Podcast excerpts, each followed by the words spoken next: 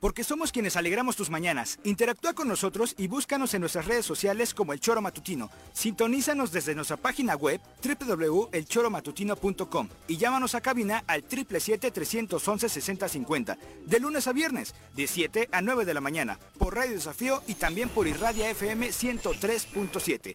Somos la mejor revista informativa del país. Somos...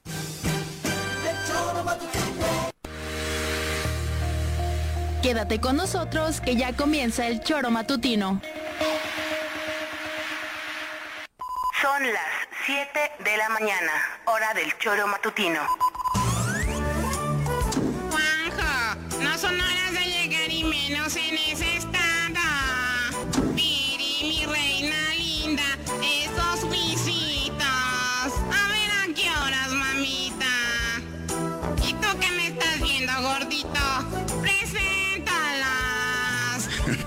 Chale. ¡Oiga! ¡El choro en vacaciones! ¡Ajá! Señoras y señores, buenos días. Este es el mejor show de la mañana. Desde Cuernavaca para todo el mundo, la mejor revista informativa del centro del país. Este es el Choro Matutino. Bienvenidos. El Choro Matutino. Bienvenidos al Choro. El Choro Matutino.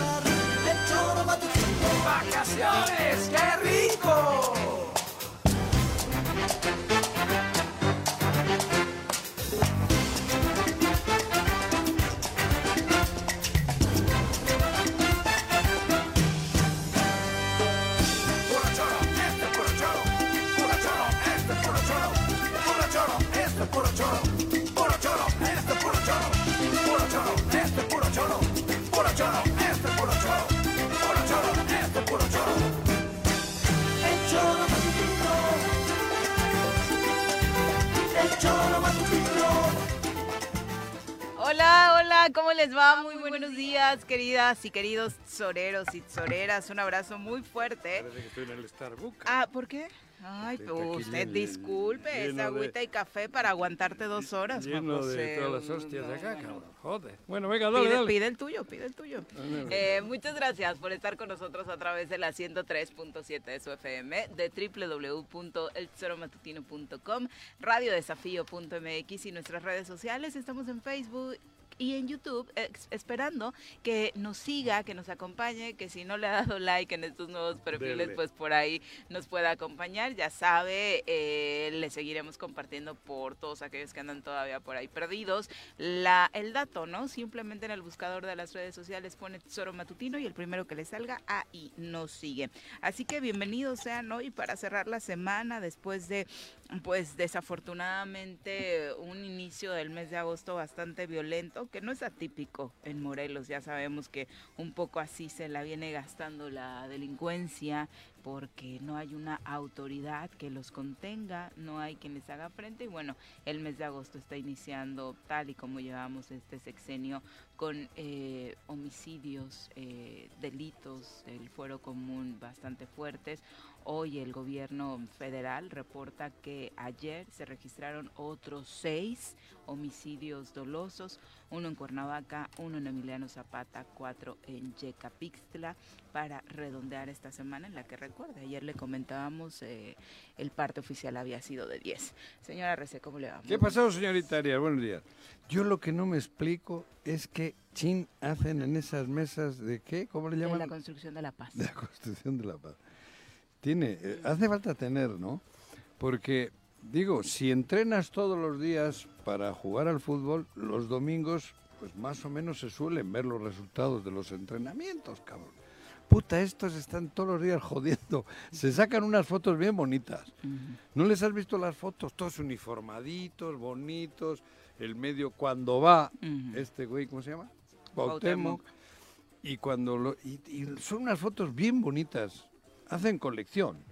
Y luego resulta que el mismo día, 6, 10, 20 muertos.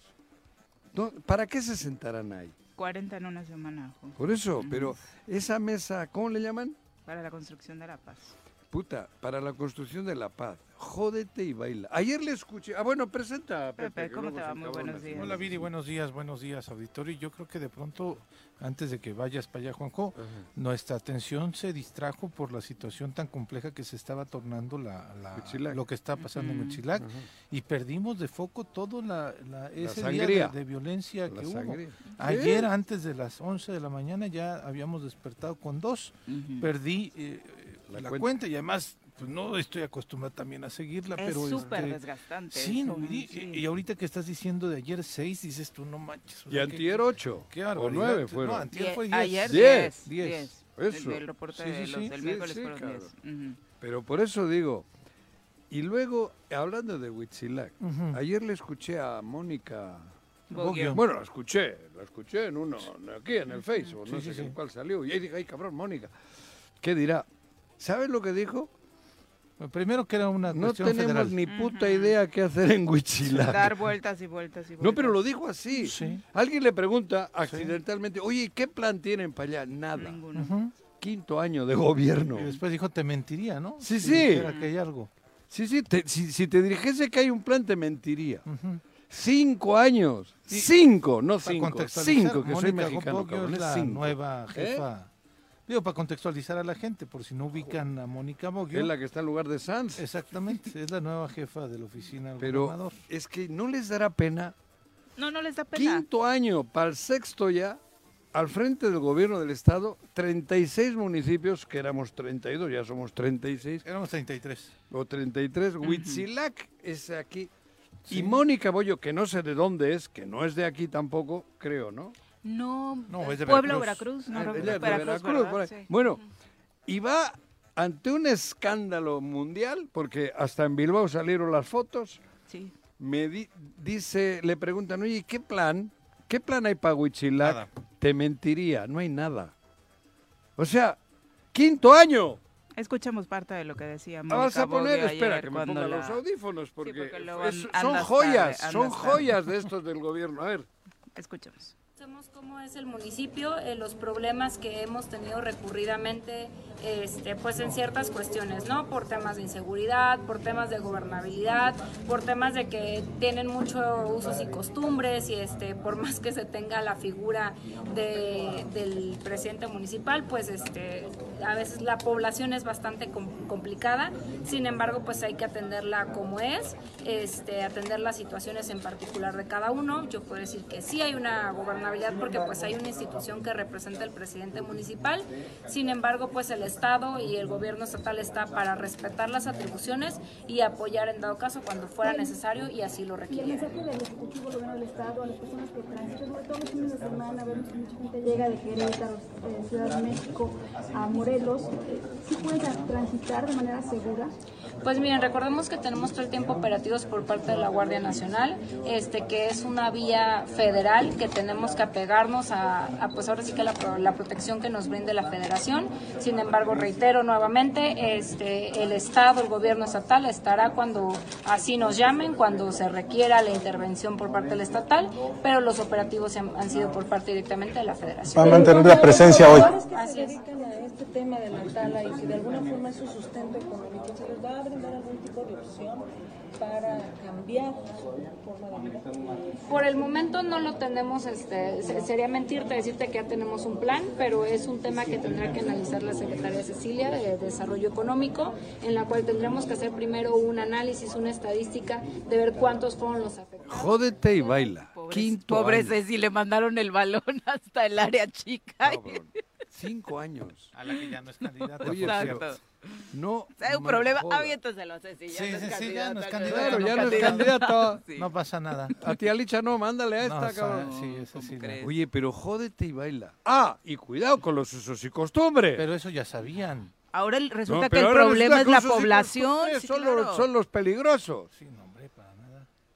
La histo- la historia del país es la peligrosa. total sobre lo que sucede. Pero, pero nosotros la- la- la- nos meten como antiguamente se decía, una rueda de molino y a comulgar con ella, cabrón. Abre la boca grande para que te quepa todo. Es muy difícil darle seguridad Está porque ya sabes los usos y Eso lo ha dicho Bueno. la segunda de a bordo, Sí, porque es la que suplió a Sanz. exactamente.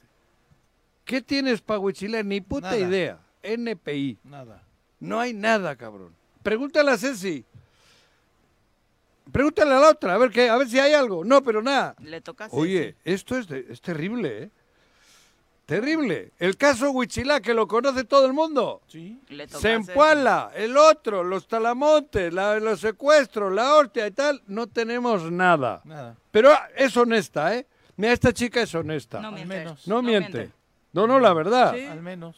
Porque si te sale Guarneros, igual te dice que tienen ahí, No. detrás de las faldas de las que vendían las quecas, ¿no te acuerdas, Que cabrón? ya hay operativo para... operativo para tener a las de las Que, quecas. o que gracias a ese operativo dieron con este Claro. hallazgo de madera, ¿no? Claro, O cabrón. como el gobernador. El gobernador dijo en estos ¿Quién es días. ese güey?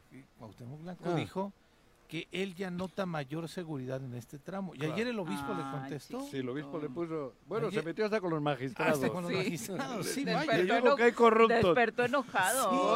Sí. Porque en jueves, aparte le decía, Pepe, declaraciones en del obispo ¿qué en jueves. Sí. Toca A, los, a Gamboa no le toca fue los domingos después de la Gamboa, homilía, vete a ¿no? confesarte. Sí, y mira Creo que- que, tienes que ir a confesarte, Y mira que ha ido a Gamboa. misas Gamboa con el obispo. Sí, pero Bueno, igual no se ha confesado. Ese es el problema. Ya me entiendes en la confesión, el diezmo.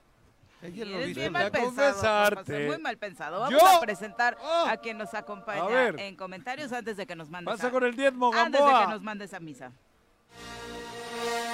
Un hombre de izquierda, amante de la música y el fútbol. Llega desde la tierra temisquense el secretario del Ayuntamiento de Temisco, Carlos Caltenco. Bienvenido. Carlos, bienvenido. ¿Cómo te va? Muy buenos días. Este, pues sí, yo amanezco feliz. Sí. Qué bueno, cabrón. No como el obispo, dice. No como el obispo. dos, dos razones. Ayer hicimos un recorrido eh, en las instalaciones de la unidad deportiva, Mercado Municipal y CDC de la Nopalera. Uy, Impresionante.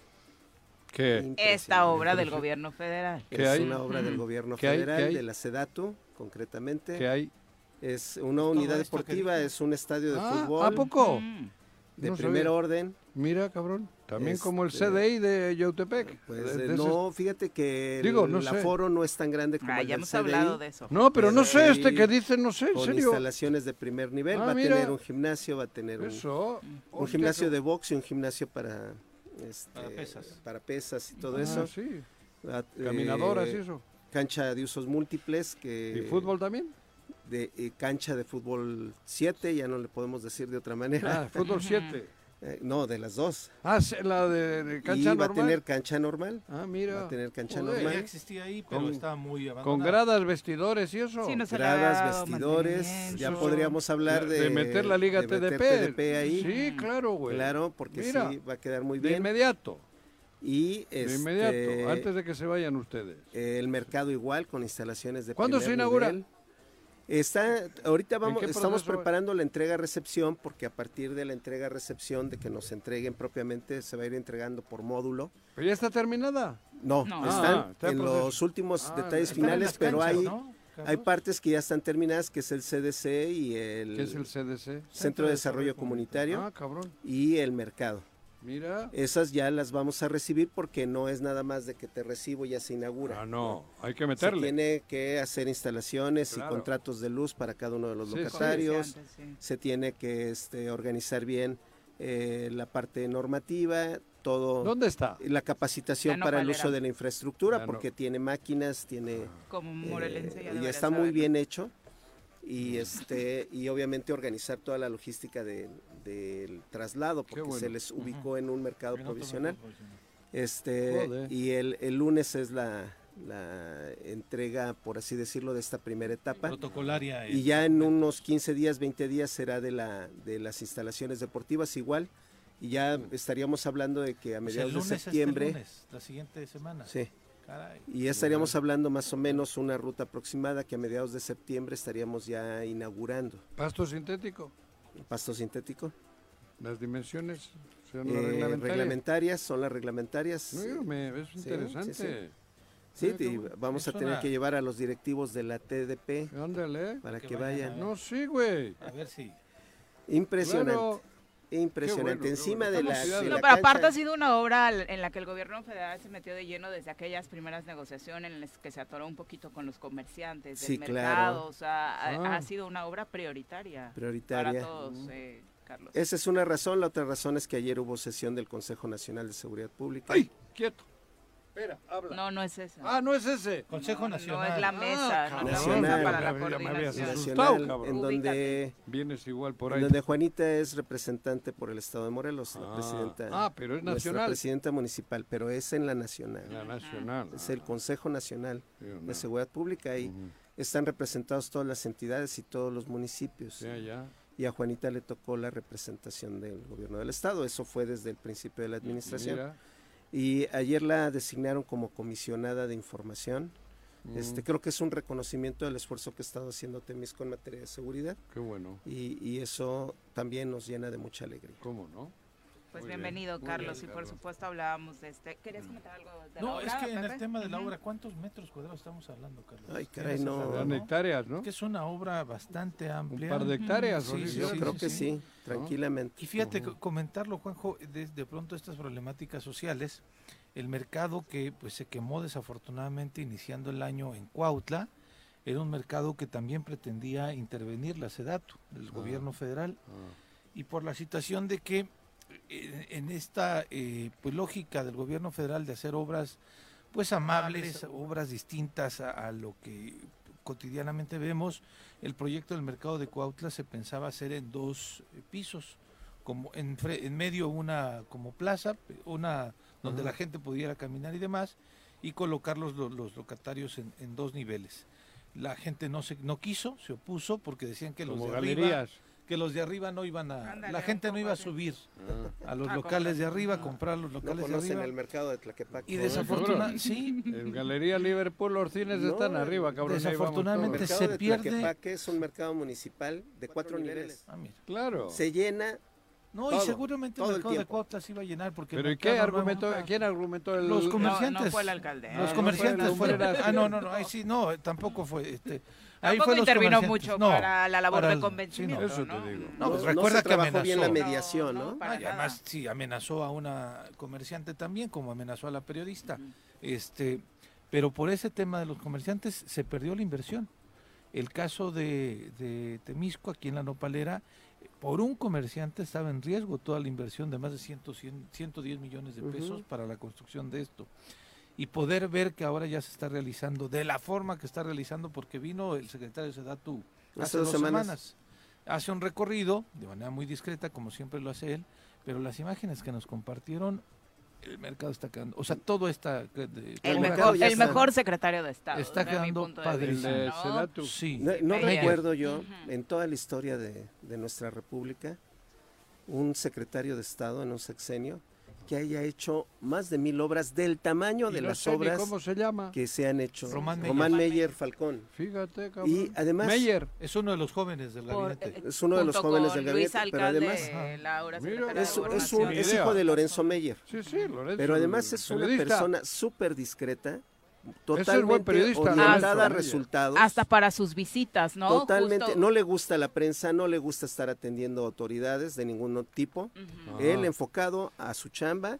Impresionante el trabajo de todo el equipo Mira, de Sedatu. no es como la verdad, mis felicitaciones a, La de la lotería. a la delegada No. Brenda, a su enlace que Ah. también se llama Brenda, a todo el equipo No de ingenieros y arquitectos de la No. Sedatu Ah. Morelos. Impresionante. Y se nota cuando no están en Y- campaña, Por Juan. José. Qué Y bueno que algo- Porque esos hacen. Algo- Estos dicen, aquellos hacen. quiso- Y se la pasan todo el sexenio haciéndolo, ¿no? Las visitas que ha hecho a Morelos que me parece que me gustaría destacar porque es Ni el sabía yo contexto de que él. tenemos. Imagínate. Son regularmente hasta sorpresa, Ujú. Nunca les medios, eh, sin medios, sin autoridades. Sin que, no Él- le nadie, gusta ahí se, sin que- que Claro. nadie se agarre, ¿no? De- Él Ajá. sube por la noche junto con la secretaria los resultados de la visita a sus redes sociales y así te enteras que anduvo por acá. De lo ¿no? que hace. verdad. Qué es buena onda. impresionante, es, es uno de los, yo diría, el mejor secretario que tiene ahorita el gobierno federal. Yo Hostia, también lo Y el, y el equipo, todo su equipo, además, este, Profesional, eh, ahora sí que toca la misma sinfonía, sí, como debe de ser. como debe ser. sí, así es. Eh, y un abrazo, de veras, muy agradecidos con toda la delegación. Sedatu de Morelos. gente de la mejor calidad y del más alto Profesional, bien, bien. profesionalismo. Qué bueno, cabrón. Exactamente. Y qué bueno por Temisco también. Qué bueno, Ay, sí, qué por bueno, supuesto. qué bueno, porque es bueno recibir buenas noticias y poderlas difundir y hablar bien de, de gente que está trabajando, cabrón. Del, Sí, gobier- de- del gobierno federal. federal. No, pero ayer de, y de los gobiernos... Tiene huevos. Es que, es que ayer o- decía el otro, escuchaba... manda huevos y mandó dos. do- Ayer dos- escuchaba a Juanjo y dos casi me, pegaba un tiro Ah, de la ¿quieres- depresión. Ay, no les ¿Quieres quería pelea? recordar eso, no. No. No, vayan a pelear ahorita. No, ya le La dije, 4T es mucho más allá que... Mejor vamos La a, 4T vamos a terminar con esta información inicial sobre el tema de la seguridad. Escuchando, estábamos terminando con esta postura de gobierno, desconocimiento, desconocimiento del gobierno del por Estado. parte de la jefa de la oficina de la gubernatura.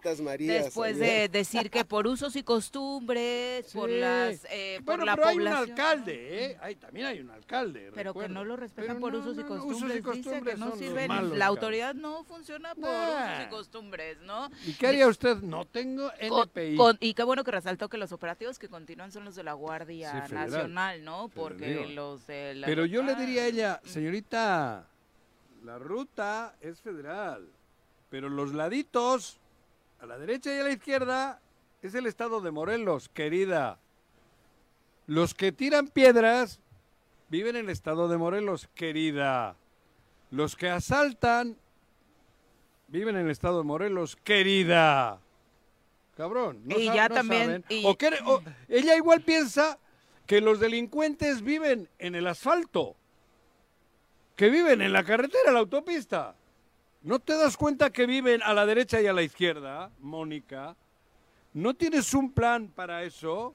¿O tú crees que cuando secuestran a alguien los secuestran los ovnis? Igual son los ovnis, igual, Igual, los, igual los de gringos sacaron el tema. Sí, y de- Igual los restos que encontraron igual eran los aquí restos en, eran de algu- de en el de- Ajusco de Chichinautzin. cabrón. El día miércoles fue cuando cabrón. sucedió eso, ¿no? ¿Qué? ¿Lo de los ovnis? ¿Cuál? Eh, El operativo el miércoles. Ah, sí. Ah, lo de- No, yo lo- pensé que los ovnis. en la noche Ah, y la reacción el miércoles, sí. La contra, Tienes razón. sí. Pero yo noto la diferencia en la respuesta operativa del, de Federal. la Secretaría de Seguridad Pública de la Ciudad de México. Ah, claro. Muy buena. Impresionante. El Taparon. manejo, el manejo además Sí. de, de, de masas, Sí. al mismo tiempo respetando los derechos de quienes se estaban manifestando, Claro. pero haciendo una demostración clara de De fuerza. bloqueo. El, de el- el- el bloqueo. también este derecho limítrofe, ¿no? Exactamente. Justo Sí. en la frontera se apostaron los elementos para decir, si nos llaman ahorita Morelos... Pero estaban actuamos. ahí. Actuamos. Ahí Esta estaban. chica dijo. Y lo decíamos "Ay, ayer, si mientras hablan". salí, mientras sucedía eso, salía el tuit de la Secretaría de Gobierno de Morelos de no pasa nada. Nada. No pasa nada. ¿Qué No. tienen algo? No, nosotros si nos hablan, vamos, güey. Así es, así es. Que nos hablen, cabrón, ¿eh? Decía Mónica Goyoes. Y el otro chico, el de la Ciudad de México, Sí, sin Omar, eh, embargo, por si acaso, plantó ahí su, su Sus escudo elementos, sí, sí. y dijo, aquí estamos, pero aquí. La foto que No estoy en el cuartel, los Sí. tuvo y ahí. Esa apreciación Sí, es muy buena, 400 Carlos. efectivos, Claro. 70 unidades. Ajá. Este, La foto se ve impresionante. Sí, sí, la verdad es que eh, es, se, se refleja otro nivel de respuesta y Claro. otro nivel de organización. Ajá. Si le crees a la Ciudad de México que dijera en un momento dado, tenemos para apoyar a Morelos o a Guerrero. ¿no? Claro. Sí se la compras. Ah, ¿Por qué? sí. Porque estás viendo el trabajo en Claro. materia de seguridad, ¿no? Aquí el gobierno estaba ver, dispuesto a apoyar a. Guerrero. Tú, Carlitos, estoy cotorreando. ¿Por qué no apoyar Pero, a Bueno, Huitzilac? cotorreando no, estoy haciendo el- lo que acostumbro, medio sarcástico. Satirizando. Pero tiene, es impresionante. La segunda de a bordo, la que está en lugar de José Manuel, de José Manuel Sanz. Sí. La que es, la, la, la, la- digo, está entre el secretario de gobierno y el gobernador, está ella.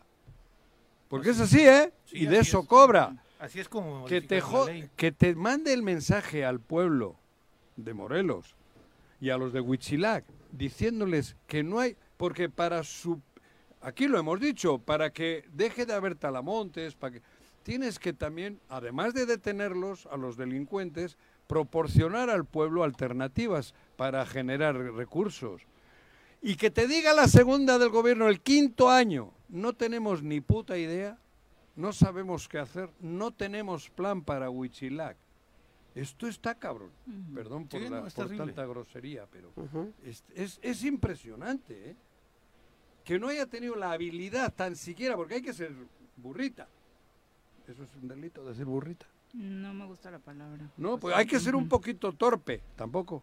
Eso es mejor. quizá. Torpe. Bueno, torpe. ¿Qué- Bórralo de burrita.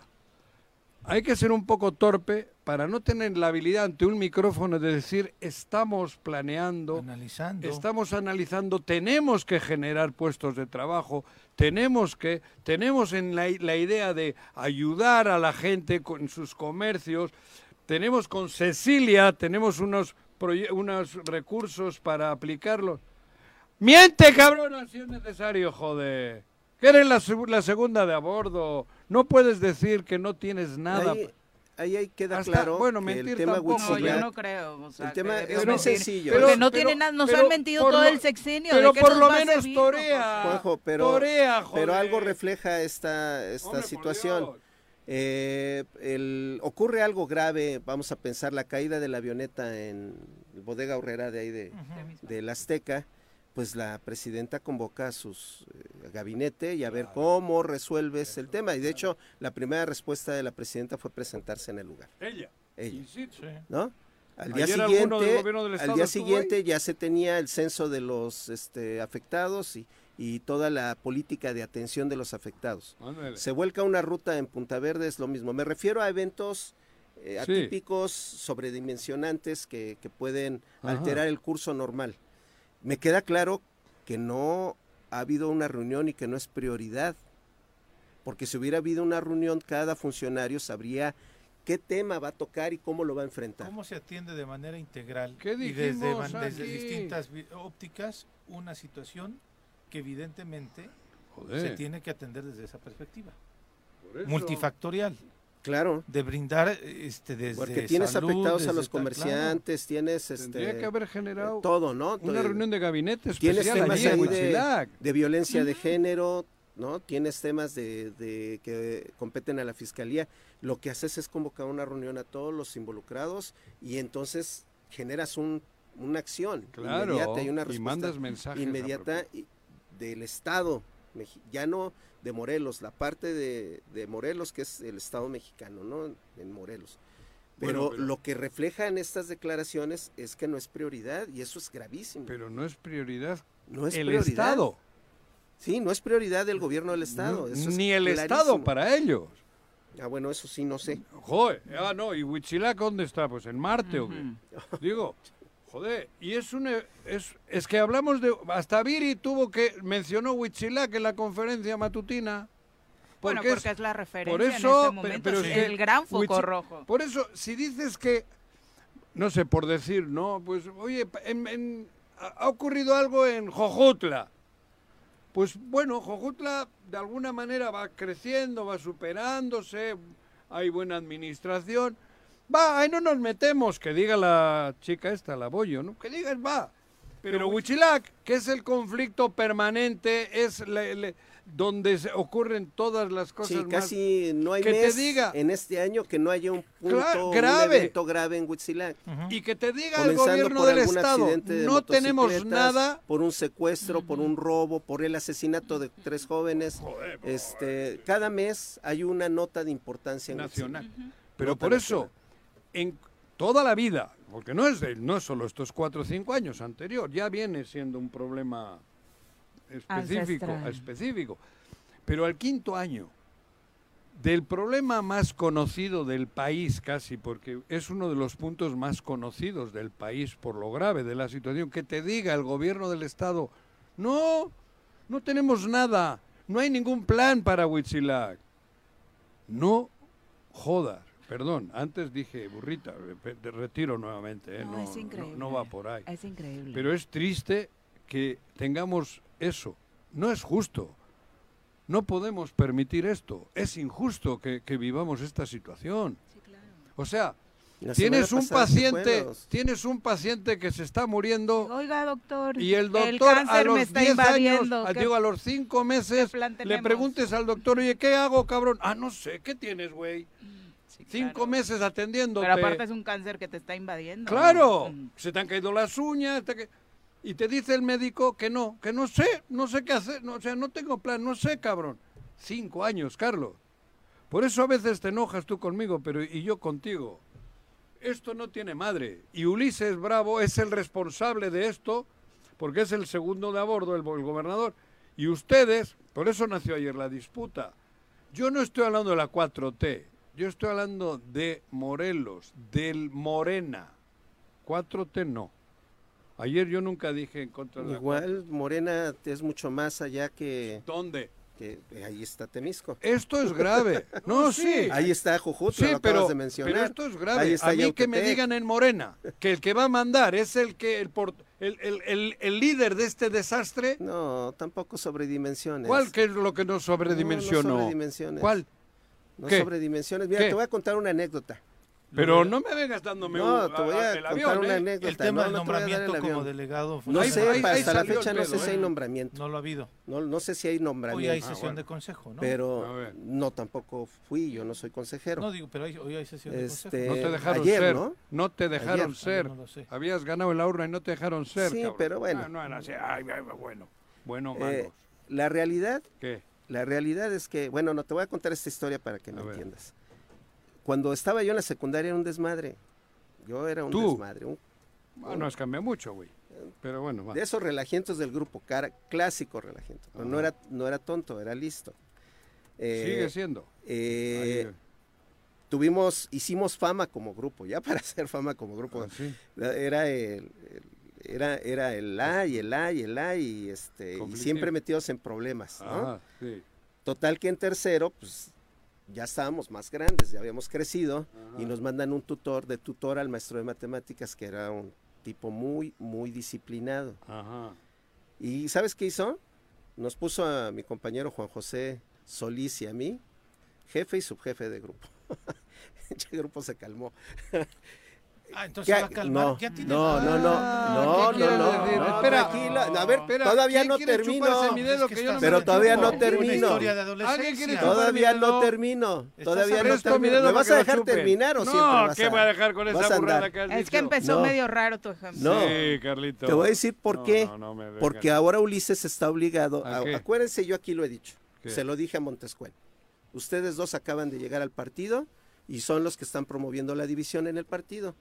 Ahora Ulises tiene el peso institucional, si es que es el nombramiento, si es que se confirma lo del nombramiento, de generar la unidad de Morena. Y es un, es un tema institucional. Ahí sí ya No, no, puede pero- ser el grupo del No, no, no, gobernador. me quieres Ahora, ponerla bonita, pero... Como gobernador, A como ver, No, gobierno. no, quieres ponerla bonita, no, No, así claro, es. Como quieres gobierno- salir del apuro. Y, Quiero- y quiero se tiene salir que del ser apuro, está institucional. gobierno- no, no, ¿cuál salir del apuro? gobierno Tú quieres Estado, salir del apuro, güey. Porque lo que gobierno del. Estado tendrían que haber No, es que no tengo enchiladas a la tu gusto. No, chiladas al tuyo. Pues, trágatela tú, si te, no te gusta y te la tienes que que tragar, trágatela. y digo, a mí el que me pongan en mí... eh, Yo hasta espera, la fecha no conozco mí, que haya un nombramiento. déjame. Ya se filtró, No, se no, no, no. Pero si en la izquierda, para enderezar y para unir, me ponen uno de derechas, digo, toma, Braga Bobinaga. Ni más. Empieza por ahí. Si me ponen uno para de izquierdas, aunque sea eh, diferente a mi idea, va. Pero que me pongan uno de derechas en mi organización de izquierdas para enderezar o para unificar, Carlitos. No, va a ver, güey, tú, tú, tú eres de, de- Pero es- tú eres yo de hasta pura la fecha cepa. para mí es un rumor, no, No. no hay, No, hay no, no, oficio, hay Pero así nombramiento. está ocurriendo. No, ahora está ocurriendo eso. Y, mi, y ayer mi, en- mi, mi comentario iba por ahí cuando interveniste aquí con Viri. Y lo mantengo. Si eso va a ser Morena, no. Mm, Morena es mucho más que eh, eso. eh, no, pero si eso... Sí, es mucho más, es mucho Sí, más, porque- pero porque Morena, no Morelos. En eso tú, estamos de acuerdo. Lo que tú, no das, Yo sí lo estoy que de tú acuerdo no te das con- cuenta, con la fil- con lo que tú no con la te das 4T, cuenta es que en función de tus filias provocas. ¿Pero qué es filia? Ay, entonces. ¿Pero no, cuál es la filia perdido. mía? ¿Cuál es- Vámonos acabo- a no, refugiar no. a nuestra casa o abandonemos no, Morelos. No, no, no, no, yo no tengo Vamos filia. a hacer lo que Es hemos estado. A ver, no. ¿qué has estado haciendo en los últimos 40 años de tu vida? ¿Qué? ¿Qué has estado haciendo los últimos 50 años de tu vida? Luchar. Pues eso es lo que tenemos que hacer y te paras A y te dan un No, revés y te vuelves no a me- levantar. Pero es que yo, me- me- donde me picaste Ay, no, es con ya, lo de la no, filia. no, ¿Qué este, filia ya me voy de yo? Morelos. A ver, no. Todo está perdido. No, todo está Ay, perdido. No, yo no dije eso ni voy a Ya decirlo. acabó. No, Morena es está la perdido perdición. Claro que sí. Morena Morelos está No, perdida. Morena Claro es que mucho sí. más ¿Por que qué? lo que ¿Por pueda qué te pasar en sus de estructuras. La filia, porque él está argumentando, te lo dijo ayer, como que yo tengo filia con... Filia, con- fobias. fobi- ¿Con quién? A ver, dime qué es una filia y La qué es una filia fobia. es una atracción descontrolada. A ver, ¿y cuál es la que tengo? ¿Cuál Y la es? fobia Y la es un fobia es un miedo un- A descontrolado. ver. ¿cuál de las dos, en, en cuál encajo yo? ¿O, o- o con quién tengo la filia? ¿O con quién tengo la Con fobia? AMLO, ¿no? Tienes la filia. ¿Filia qué es eso? La atracción. La atracción. Ah, eso sí, con AMLO. Sí. Con AMLO. ¿Y la fobia? No para filia, ¿eh? Filia. Filia, nada más. La fobia... No, Bien. yo no tengo Igual y ningún sí, problema. A mí si Ulises siguiese en el pez, me valdría tres pepinos. ¿No tienes Ulises fobia? No tengo... No, claro que no. Claro que no tengo. Yo tengo amor a Morelos y esos no lo tienen. Y esos están Sí, pero infiltrados hay en Morena. muchos más en Morena que sí le tenemos amor a ¿Eh? Morelos, que le tenemos amor a la Sí, pero 4T, es- pero es una- que Yo tenemos sí. una visión de recuperación de la soberanía. También escuchabas el, el otro día lo- el Pero, tema de los Carlos, libros de a ver, texto. Carlos, espérame, espérame, Carlos. A ver, espérame. Ese tema va A seguir. a ver, ¿eh? aguántame, no te desvíes. Uno, uno. Tu partido está violentando la ley electoral. Un tribunal le negó la posibilidad de este señor de ser el presidente. Mm, Y lo que está haciendo Mario Delgado es violentar un acuerdo del Tribunal Electoral del Poder Judicial de la Federación. Y eso, Prepotencia. eso debería ser una vergüenza y lastimar a la gente morena. Eh, Para por mí sigue ocupar siendo un, lugar- rumor. ¿Hay A ver, un nombramiento? No, no, no. no, Bueno, pero no, es un rumor que, lo dijeron Pero, públicamente pero, pero, ellos. pero estás ¿Quién? argumentando. ¿El ver, presidente? No, pero ¿qué estás- ¿El presidente? presidente del partido? Hace un instante. No, Ulises. No, Ah, a ver, ahora, pusiste yo sobre puedo la decir mesa. que soy el... ¿Cómo se llama? El, está este, saliendo mucho esa figura. Juan soy el Camané. coordinador de los grupos indígenas del estado de Morelos de Morena. Sí, claro, también. Ujú. No, Ahora, Ya pero todo tú, el mundo tú tiene pusiste, su... tú pusiste un ¿tiene supuesto. nombramiento? Tú Que a ver pusiste un supuesto. era él. Si lo hacen, cometen, están violentando la ley y están ¿No? valiéndoles, claro que sí. ¿No? Claro que sí, porque se puede recurrir inmediatamente diciendo que están tratando Se de imponer de, manera reiterada, diferentes. pero están Lo violando que, la ley. lo que El tribunal, el tribunal, estatal ver, electoral es que no pues no es militante Pepe, y ni siquiera podía ser Pepe, presidente. no, Pepe, no. ¿No dijo que no es No. militante? El tribunal resolvió que no era ele- elegible como consejero y por Entonces, eso... pero sí es militante. No, no, es que, a ver, tú lo revuelves, No, te estoy jurídicamente lo revuelves, discúlpame, lo revuelves. ¿Es militante o no? Pero me vas a escuchar o no? Te estoy preguntando. ¿Te vas a ¿es- callar la boca? No, A ver, déjale, estoy preguntando dos cosas. Pues es que sencillas. te estoy contestando. ¿Es militante o no? Te estoy contestando, ¿Es militante te estoy o no? contestando y no me dejas terminar. A ver, que no me has preguntado. ya. Ok, A ver, ya es Viri, militante. intervena. Perfecto. Ya es militante. Ya no me estoy cansando, ¿Vas a ya me estoy o cansando de tanta ¿Sí me vas a escuchar? Es que yo hice ¿eh? ¿Te, dos preguntas, te vas a guardar silencio mientras te explico? Pregunté sí o no. el tribunal simplemente determinó que Ulises no era elegible en el consejo en el que fue Exacto, electo exacto. para ser presidente. Exacto. Y resolvió en ese sentido. Sí. Posteriormente en el Congreso Nacional es, son incorporados militantes, tanto el gobernador como Ulises. Y eso fue en un proceso que es la máxima instancia del Congreso. Ujú.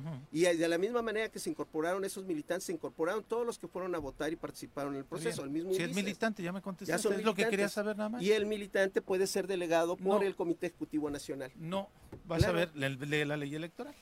Hay un recurso en donde pueden recurrirlo. No, Decir, claro que sí, Carlos. claro que no. Ayer Bueno. nos compartían radio escuchas incluso de que ya están eh, iniciando en zonas como Cuautla, eh, Morena Cuautla, algunos procesos, Pero- analizando los procesos legales Pero para es que yo iba más lejos, ¿eh? Yo, pueda yo dar, a ¿no? mí, que, que, que, no. A mí no me engaña. Es que se empieza por lo básico, con Sí, como con no, Cuauhtémoc, pero- o sea, nos dio risa no, la no, credencial no del hablando de lector la y- gente que va a protestar. No, no, no, no. Esto es histórico. Infiltraron en Morena Morelos al enemigo.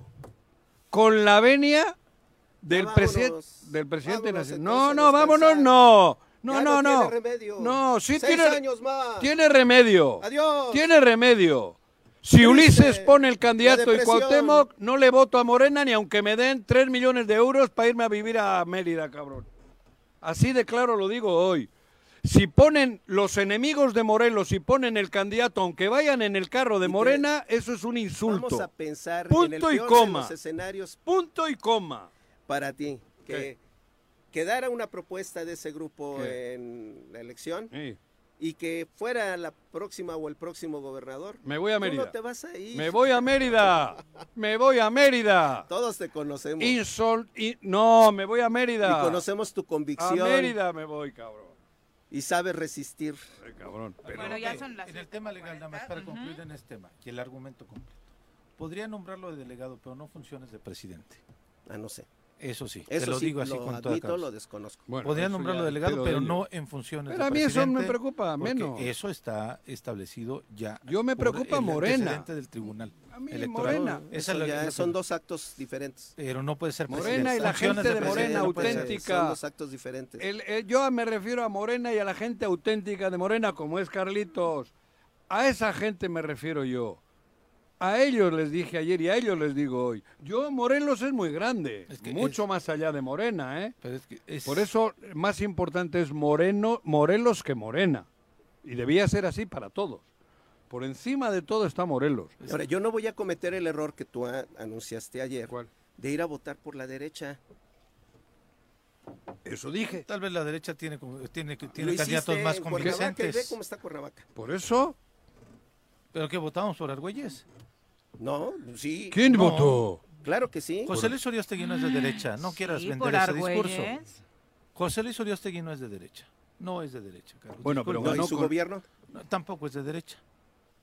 Tiene una política clara de derechos este, inclusivos de la, de la comunidad LGTB. Tiene varias muestras de, de- de que no es de derecha. Disculpa. Sí, cuando pensamos que de inicio de esa oficina Mira, se iba a desaparecer. creo que ahí es al revés. Ahí la derecha acepta un hombre progresista, porque creo que así ha sido. Así sí me lo parece. creo yo, ¿Sí? y ganó.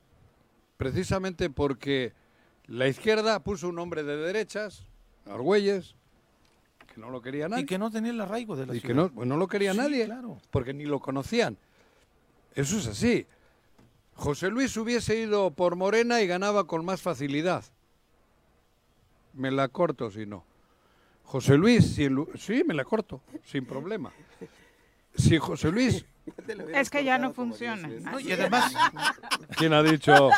Mir, si supieses con qué estoy pegando en la puerta, cabrón. oye, pero además, Es como la poda que andan haciendo. Sí, con José Luis hay- tuvieron mesas de trabajo para que fuera candidato. de Sí, pero yo ¿Eh? no voy a cometer ese error. Con No, José no, no. Luis, con José Luis ¿Qué? hicieron mesas de trabajo para que fuera candidato de Morena. No se dieron las negociaciones. Y además con Argüelles ni siquiera estaría gobernando Morena, estaría gobernando el PES. Es, Y bueno, estaría sabemos, gobernando ¿no? La mafia Que es la del poder. La mafia del poder. No, Pero el PES es la- las políticas públicas en Manuel, materia ¿eh? de derechos humanos que Es tiene el gobierno del. Estado es de ultra. Argüelles era gente conocida de Beltrones. La Sí. mafia del poder.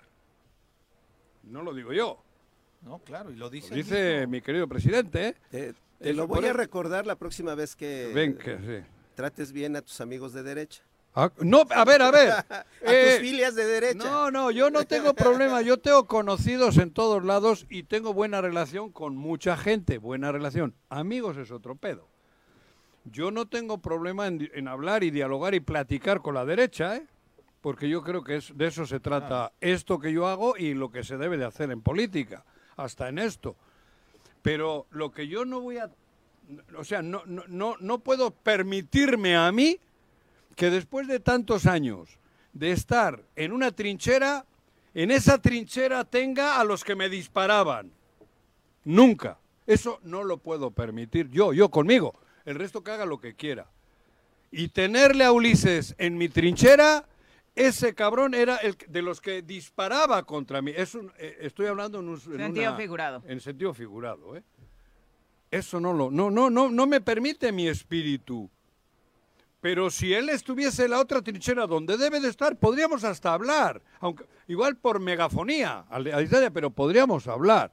Pero tenerlo a mi lado, habiendo sido del grupo que nos ha agredido históricamente aquí y en el En mundo, el tema ni de más. la política y de, Ah, sí. de los sucesos históricos, Todo se vale. este, hay, hay cada, cada vuelco, ahí está Tabaré, Sí.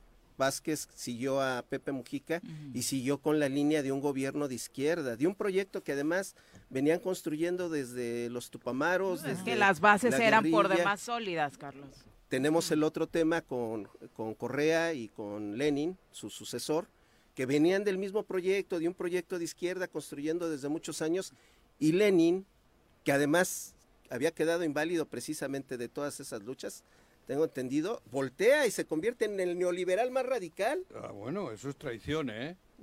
Traiciones hay en derecha e izquierda, cuidado. En, en el Eso es el Salvador, en la guerra del Salvador igual, Eh. el caso de, ay, ¿cómo se llama? Este, Aquí, aquí el tema, Carlos, es que que... terminó yendo a ser este consejero neoliberal en Gran Bretaña, ¿no?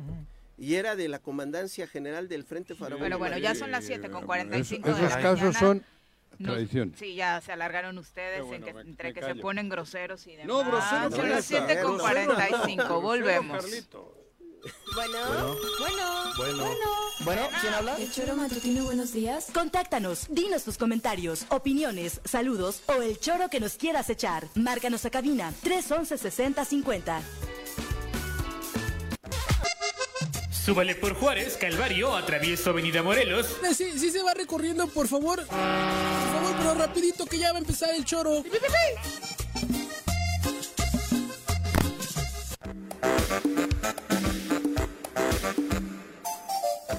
Pretendía en estos primeros 45 minutos, bueno, era dar el repaso eh, informativo, pero empezaron por ahí Sí, con sus discusiones y nos faltó enumerar las y escuchar las, las... No, yo pensé que ibas a decir que hubo completa paz en el corte. Ay, qué bueno que se relajaron. No. sí. Ojalá, sí, ojalá sí estuvieran al aire. Es ingeniero agrónomo. Es... Analista político. Y ahora es mi psicólogo. es mi No, psicólogo. no, quien te, quien te, traductor quien te también. hizo el, dijo el palabra análisis, quien te interpretó, Sí, la palabra. quien te Ah, interpretó y fue mi- Viri, ¿eh? Y bastante Sobre bien. sus parafilias. Y, cuan- y- y me corregiste cuando dije aquella palabra Ya, para... ya, ya, vamos Ah, a hablar. también. Vamos a hablar del Amigo, obispo, que contrario a lo que hemos estado acostumbrados, el obispo de Cuernavaca habló en jueves, habló sobre el caso. Huitzilac y Creí dijo que que, que vamos a por hablar con el si la- obispo y con la madre. por Me si voy. las dudas, él tampoco circula después de las 4 por esta zona. Escuchamos. duele muchísimo y qué bueno que está saliendo el tema porque parecía que no sucedía nada y esto sucede desde hace años, años.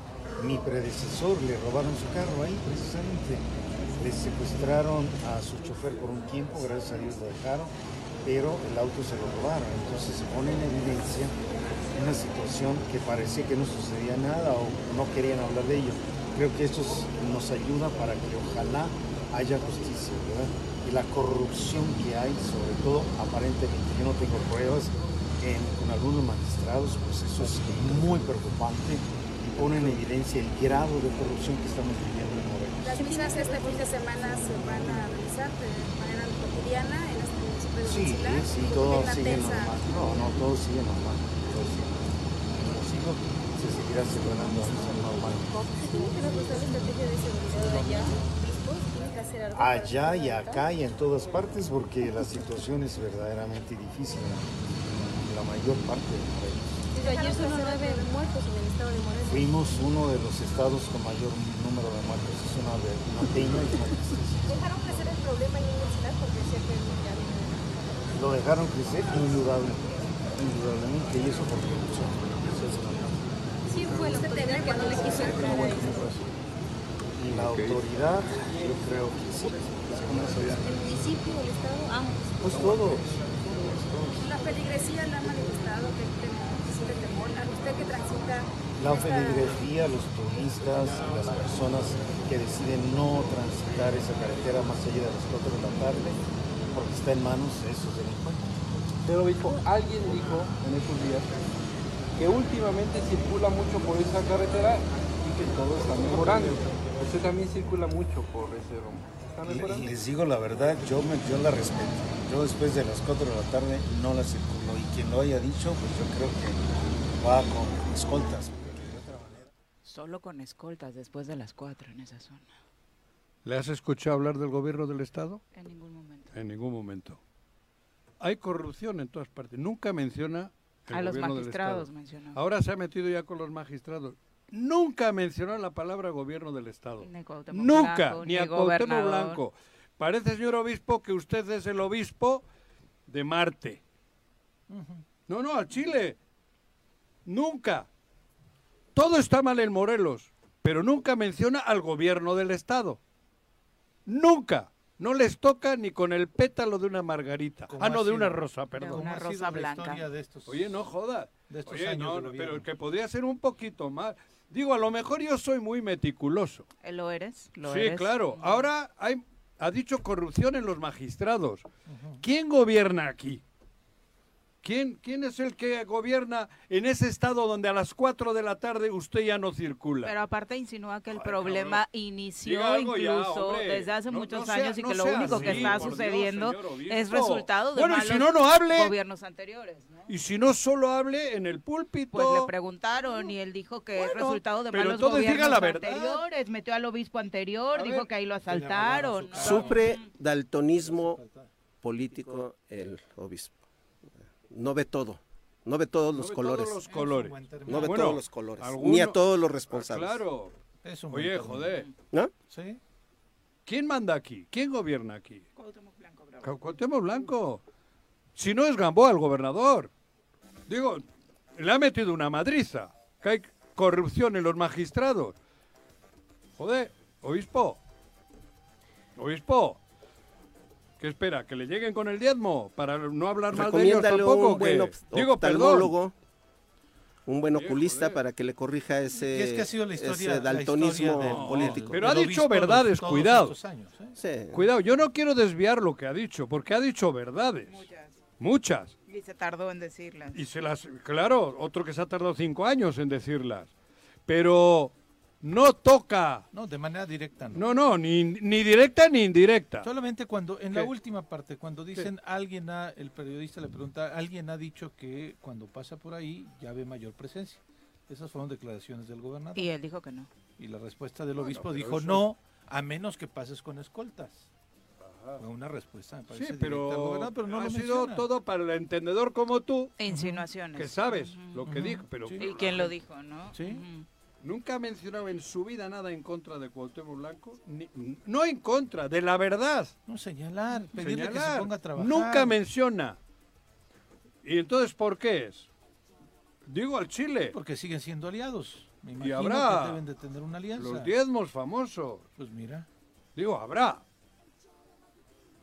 Como dice él, no tengo las pruebas, pero hay magistrados corruptos.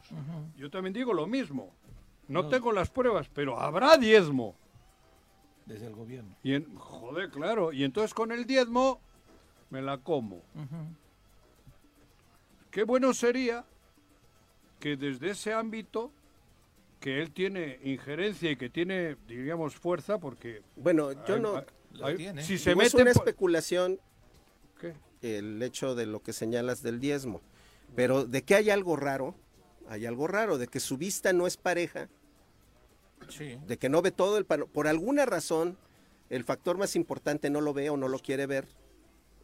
Sería bueno que alguno de los compañeros de prensa que les gusta entrevistarlo un día le preguntara, oye, ¿por qué nunca Menciona. me lo menciona, no? A ver qué respuesta nos da el obispo. Pues, ¿no? Yo soy católico, además.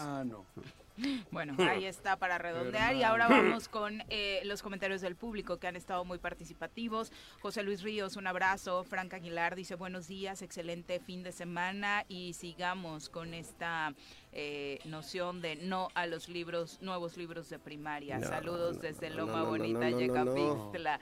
Salvatore Ramos desde Mallorca manda ¿Desde saludos Mallorca? especialmente Pepe. Le mando un Gracias beso Salvatore enorme, te que quiero está mucho. ¿Dónde? ¿Quién es ese? que está por ahí pendiente todos los días del ¿Está con programa Javier Aguirre qué? desde Mallorca. No, No, está con él para nada. No, pues Elías Morán, nuestro Aguirre. querido colaborador abrazo, de la Elías. zona sur, recupérate. Creo que todo el mundo anda con dengue en la zona sur. Sí, que ¿verdad? Vamos el quinto fuerte. lugar a nivel nacional en casos de dengue con Bueno, pero los moscos no le vamos a 544. echar la culpa a Cuauhtémoc tampoco. La ¿eh? ¿De qué prevención. ¿De ¿No dengue? crees? Sí, claro. Ujú, ¿no Ah. No, de pronto el gobernador dijo, vamos a mandar apoyo a quien lo pida.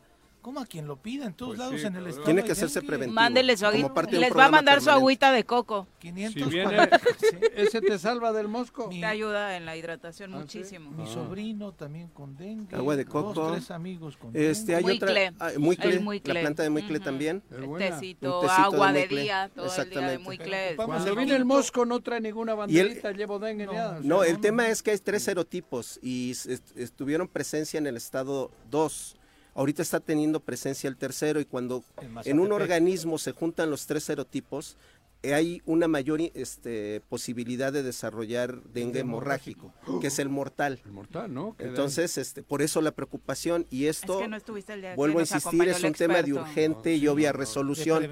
Hay que atenderlo y es de prevención. Sí, y sí nos toca Y también, no soy obviamente, médico, como ¿eh? nos dijo el Y experto. Vas bien, vas como bien. nos dijo el experto del Instituto Nacional de Salud Pública, poner de nuestra parte, ya que las labores de prevención no se realizaron por parte del gobierno del estado, sí tener limpios los espacios, la descacharrización, Tiren en todo lo que pueda acumular agua de lluvia. y tírenlo. promover que esto también suceda en nuestro entorno, ¿no? Porque nos decía, te puedes preocupar por tu casa, pero si el vecino tiene por es ahí sus eh, entorno nada limpio, pues el mosco va a brincar, porque O obvio no conoce baldío fronteras, ¿no? Y esto que mencionas, justo es un mosco de la Aedes aegypti muy, muy fuerte, ¿no? Por lo que nos decía, si lo vemos microscópicamente, es un mosco muy resistente y por eso el daño al organismo tan fuerte y está hoy particularmente esto que dices, Pepe, sí, a nivel nacional Morelos punteando y dentro de Morelos la zona sur preocupante. Ujú, ujú. Y Mazatepec, que es su cuate, el presidente municipal, estaba pidiendo que ya, por favor, fueran a su municipio, porque allí en este municipio sí Mónica hay, si tienen algún sí plan hay contra el presencia de estas cepas que estás mencionando. La tercera. Exactamente. Bueno, eh, Antonio P. me dice, cada vez hay menos gente transitando de Cuernavaca a Toluca por la vía de las lagunas de Zempoala y me No. parece gravísimo escuchar los comentarios de Mónica Boggio. En una Sí. empresa transnacional con una declaración así, la corren de inmediato al preguntarle cómo resolvería un problema, te digo, ¿no? Por lo menos tienes que tener una respuesta. Una respuesta una iniciativa. Es una iniciativa en el momento. Lalo Castillo terrible, dice, saludos a la intrépida familia Tzorera, abrazos Uh. fraternos desde la lluviosa Cuautla, la perla del oriente. También lloviendo por allá, aquí chipi chipi por eh, eh, cuando llegamos, mañana pero ya, lloviendo ya Hasta las tranquilo, ¿no? seis y cuarto Exacto. Bueno, son las ¿Qué? 8 con uno. Vamos ¿Qué- a entrevista. Ya nos acompaña a través de la línea telefónica Griselda Hurtado desde la Caniraca, a quien saludamos con muchísimo gusto. Gris, ¿cómo te va? Muy buenos días. Hola, Viri. Buenos días a todos. Juanjo, Pepe, Saludos. Carlos, ¿no? Aquí Exacto. estamos, los cuatro. Como siempre, con el gusto de saludarte, Gris. Y Aquí estamos D'Artagnan y los tres mosqueteros. Viri es D'Artagnan, después de lo de la mañanera, cabrón. Oigan, Eh. faltan mujeres ahí. Sí, Sí, la también, equidad ¿eh? de Sí. género. No. el señor Arrece No, no, cabrón. no la Con- practica. Con Viri es suficiente. No la si no, pregúntale al presidente. Con una, Esta productora es mujer también. con Sí. una, cabrón. Mira, la Sí, la administradora, producción es mujer, la la, administradora. productora. No, el choro no pueden hablar la de eso. Sí. Conductora principal son. Los puestos adentro, importantes. Ahí adentro en la cabina para que no te hagan bully, Viri. No, No, se la sí. se la De hecho, a quien bulleamos siempre es a Juanjo. Fíjate, hoy me ha dicho que ya no me funciona, que me la puedo cortar. Para, Que parafílico. tiene parafilias con el presidente. Parafílico, no sé qué madre. ¿Quién hace bullying? No, ya. No le creas nada, no le creas nada, Cris. no me jodas. O- Oye, Gris, con el gusto de saludarte y la intención es preguntarte acerca de esta semana particularmente llena de operativos eh, y de mm, cierta cantidad de disturbios en Huitzilac por esto, eh, ataque o trata- tratar de contener a los talamontes por parte del gobierno federal. Eh, ¿Cómo se está comportando el turismo? ¿Qué es lo que esperan? ¿Qué ha dicho la autoridad? Porque estamos en plena temporada vacacional y esto puede traer serias afectaciones para ustedes. Eh, así es, Viri. Nosotros pues seguimos preocupados por toda la inseguridad, no nada más lo de Huitzilac, ¿no? Sino lo que está pasando, lo que está pasando en todo el estado. Entonces, para nosotros sí es muy preocupante, pero bueno, siempre hemos dicho que somos empresarios, que estamos aquí y pues nosotros tenemos que seguir abriendo nuestros comercios, ¿no? Entonces, este, lo único que nos queda a nosotros es pedir a Guarneros de que pues haga su chamba, de que tienen que vigilar más y pues que tienen que cambiar una estrategia porque ya el Estado no puede seguir así. ¿Pero ha habido estrategia o qué? no, en serio, para cambiar algo es que ha tenido algo. Pues su estrategia de inicio que no ha funcionado, ¿no? Y relativamente no ha habido Mónica dice que no hay, ¿eh? Mónica La no, jefa no. de la oficina. Ayer dijo que no hay, ¿eh? En serio. No, no, no, ahora no estoy cotorreando. Es preocupante.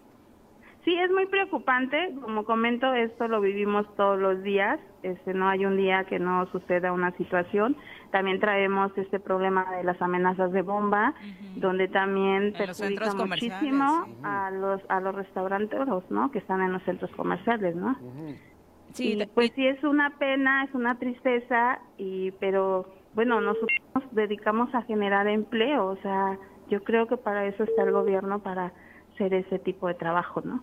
Oye, siguen cerrando, siguen cerrando negocios porque pasé por la Avenida Juárez y ya no vi el letrero de pizzería Font, ¿cómo se, Se me llama? olvidó ver hoy eh, el de Fontana Pizza. Fontana Pizza. ¿Lo han cerrado? Bueno, eso o, me equivoqué de local.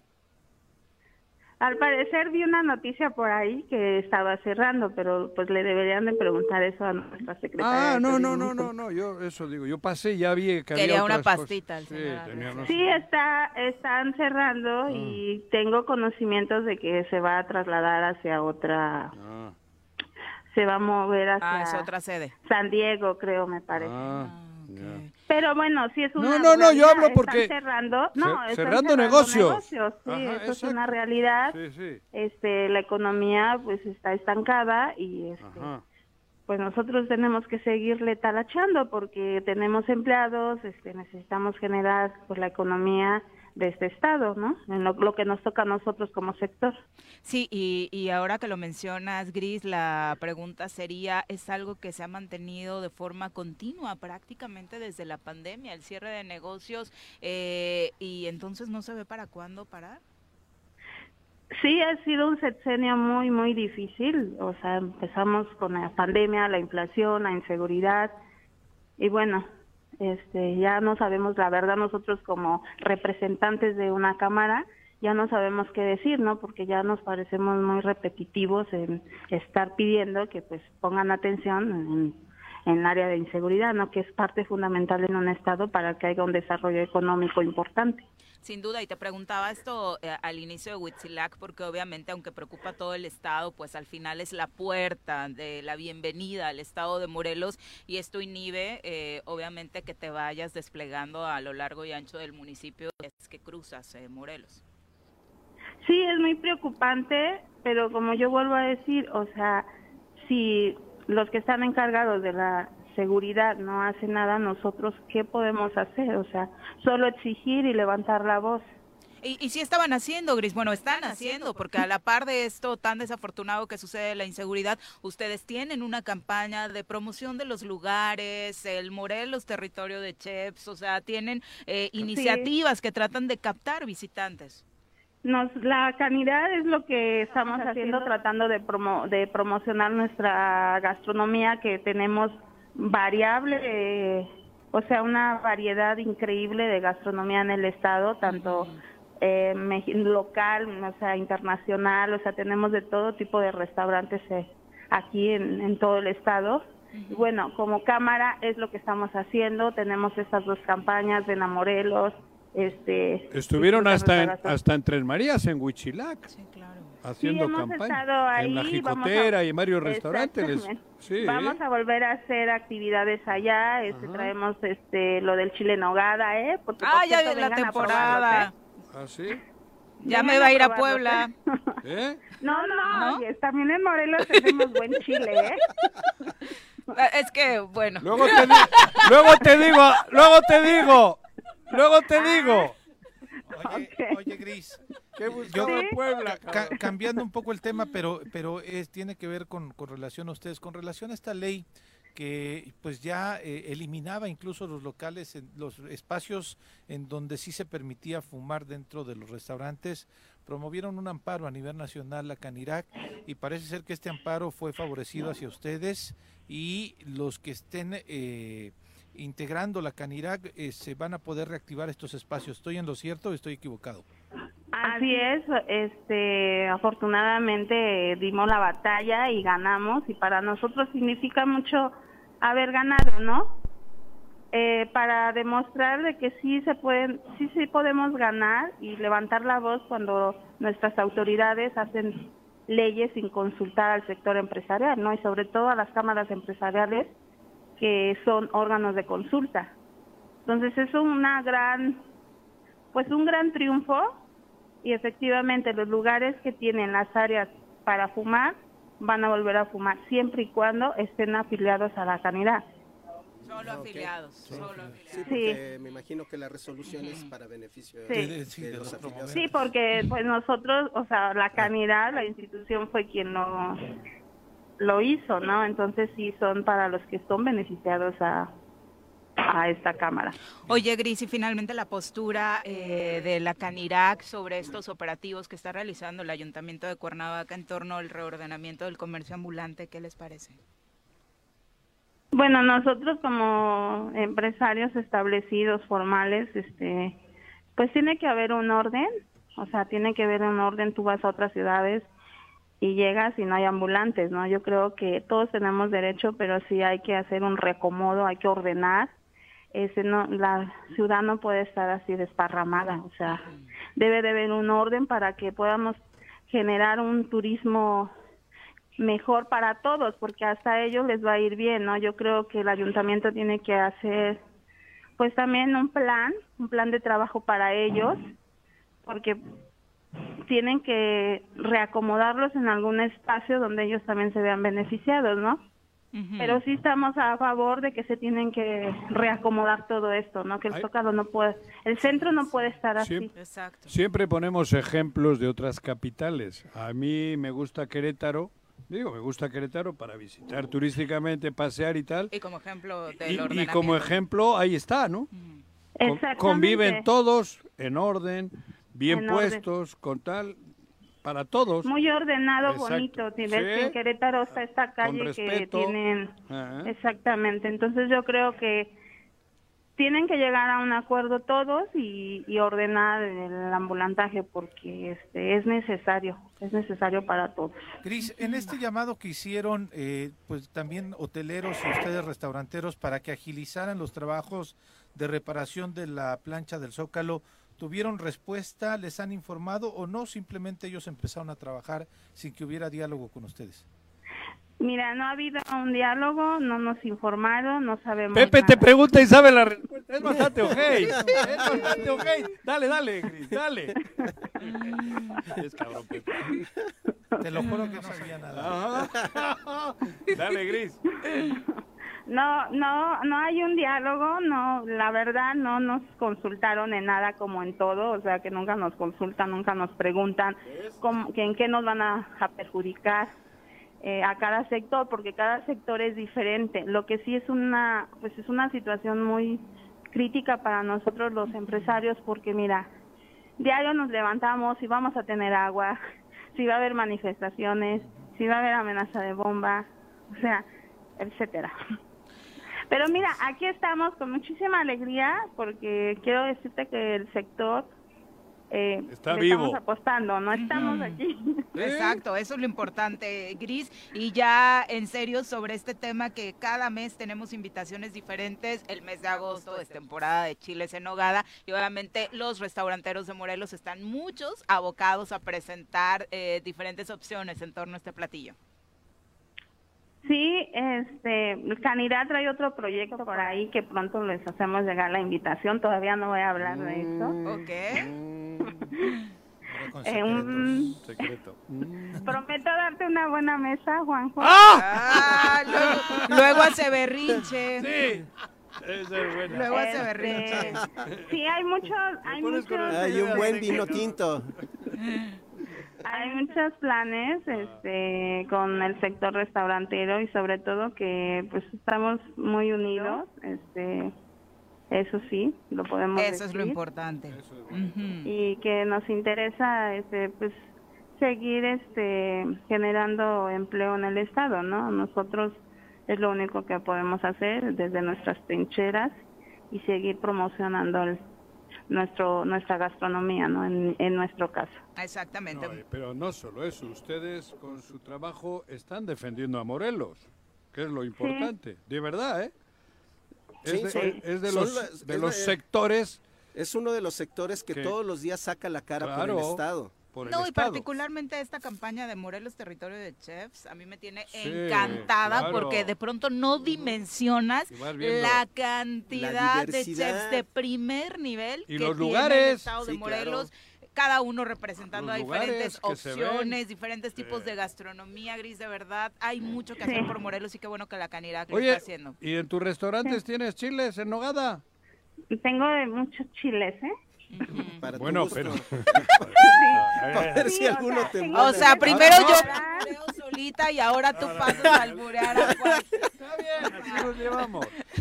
Tengo Oye, En chile nogada. en nogada, Ah. chile pasilla relleno de un picadillo de champiñón, A ver, chile relleno de queso capeado, ah, mira. poblano, ¿eh? Poblano, es chile poblano. Ajá, sí. De, cali- Ancho, de calidad, de calidad. De verdad, disfruten en su restaurante de su preferencia, ¿eh? Hay más de 300 restaurantes. ¿Cuál se te antojó? En nogada. En nogada. Voy a por ese. Ok. ¿En, cua- en cuál de los restaurantes? Hay En diferentes En- opciones en y todos, ¿no? 700. En los tres, ya, párenle. en los tres te puedes comer tu chile. ¿Ah, sí? Está bien. O el que le ofrezcan. No tiene que ir hasta Puebla, porque antes, Viri, llévame, Viri, invítame un de No, ibas semana. tú No, solita, te, te- te invitabas, Joaquín, te invitaba. Oigan, aquí en Morelos no tienen que ir tan lejos, ¿eh? Morelos tiene buen chile, ¿eh? Sí. Gracias, Gris, por la De comunicación. verdad, felicidades, Gris. Y, y ánimo, ánimo. ¿eh? Sí, Ánimo. ánimo, para todos. Exacto. Un abrazo. Bye. Hasta luego. Es un sector que lucha a diario. ¿eh? Es, Orgullosísimos del Sí. trabajo que está haciendo, la verdad, toda la Canirac, porque me Toda, parece toda. que estas campañas deberían estar apoyadas con Joder. mayor presupuesto Claro. Pero- y no presupuesto público destinado a campañas políticas, a tratar de gente. posicionar a Claro. alguien. no- bueno, de verdad, una, una A vergüenza. Sandra, de mi esperanza. Ah, no, ese es Van a decir que es promoción turística porque de- Yo lo de... el nombre de A mí me, me tienen que ¿no? pagar mis derechos por la tienes- regalía de la chica. Ya tenemos que Licha, que me Ponte dé una vivo, lana, Joaquín, cabrón. ponte vivo. Choro versión marketing para Exacto. políticas, Vas a llevar ese departamento a partir Sí. de ahora. 8 con 16, volvemos.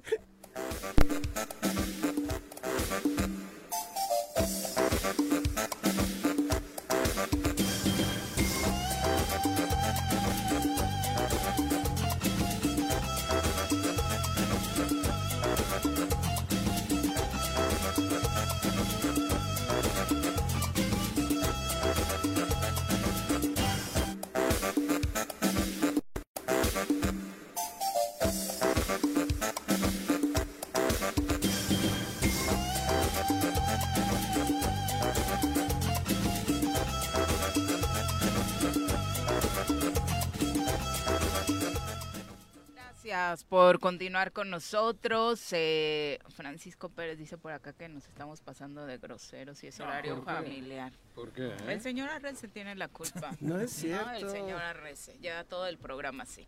Mejor A que vamos. los niños eso saben más que tú y que yo. Híjole. ¿Entiendes eso?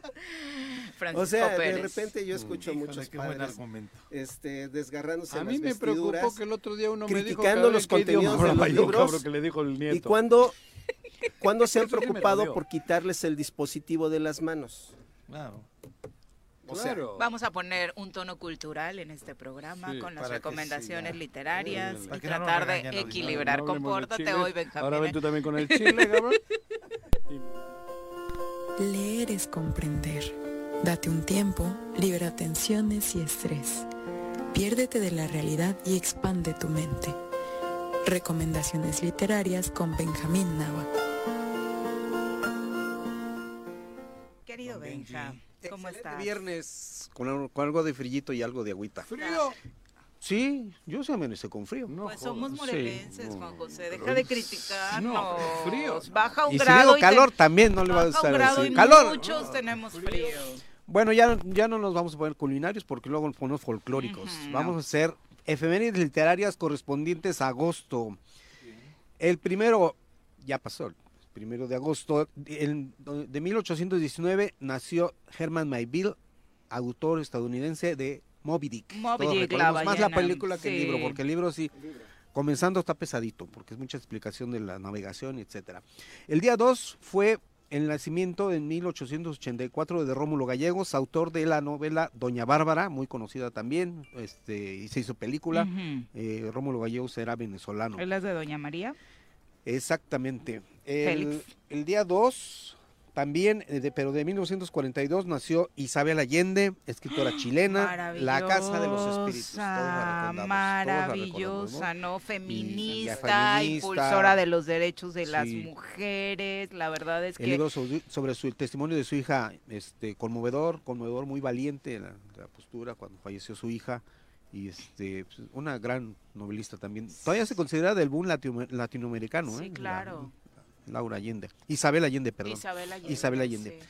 Hay uno muy bueno que habla sobre su vida actual, sobre cómo lleva Mujeres del Alma Mía, que hace un recordatorio desde su nana, lo acabo de leer, y, y es Ah. como una mujer de hoy 70, 60 años que tendrá, habla Sí. como de todos sus amores y de cómo esa edad todavía su postura de seguir creyendo en el amor, seguir enamorándose, llevar una vida de pareja, pero además vigilando no perder todo este contexto feminista que hoy vive el mundo, ¿no? Con una vitalidad, ¿no? Impresionante. Y además ese, ese recordatorio. Yo no he leído el libro, leí reseñas, pero qué buen comentario. Es muy Viri. dulce cuando habla de su nana porque es la de primera mujer eh, de la que habla, Con le dedico un capítulo porque es la que la cuida cariño. porque su mamá no está con ella en los primeros años de su vida tan cercana y la verdad es que te lleva de eso, desde la dulzura de una niña que es guiada por una nana eh, que no se consideraba feminista pero que tenía toda la práctica Sí, del feminismo y hasta llegar a... Sobre todo la valentía, la interés ante la vida, ¿no? Que esa es este, la actitud de las nanas, bueno, de las mujeres del siglo, no sé, En 19, la- en- en 20. Latinoamérica, principios. Latinoamérica, particularmente, ¿no? exactamente.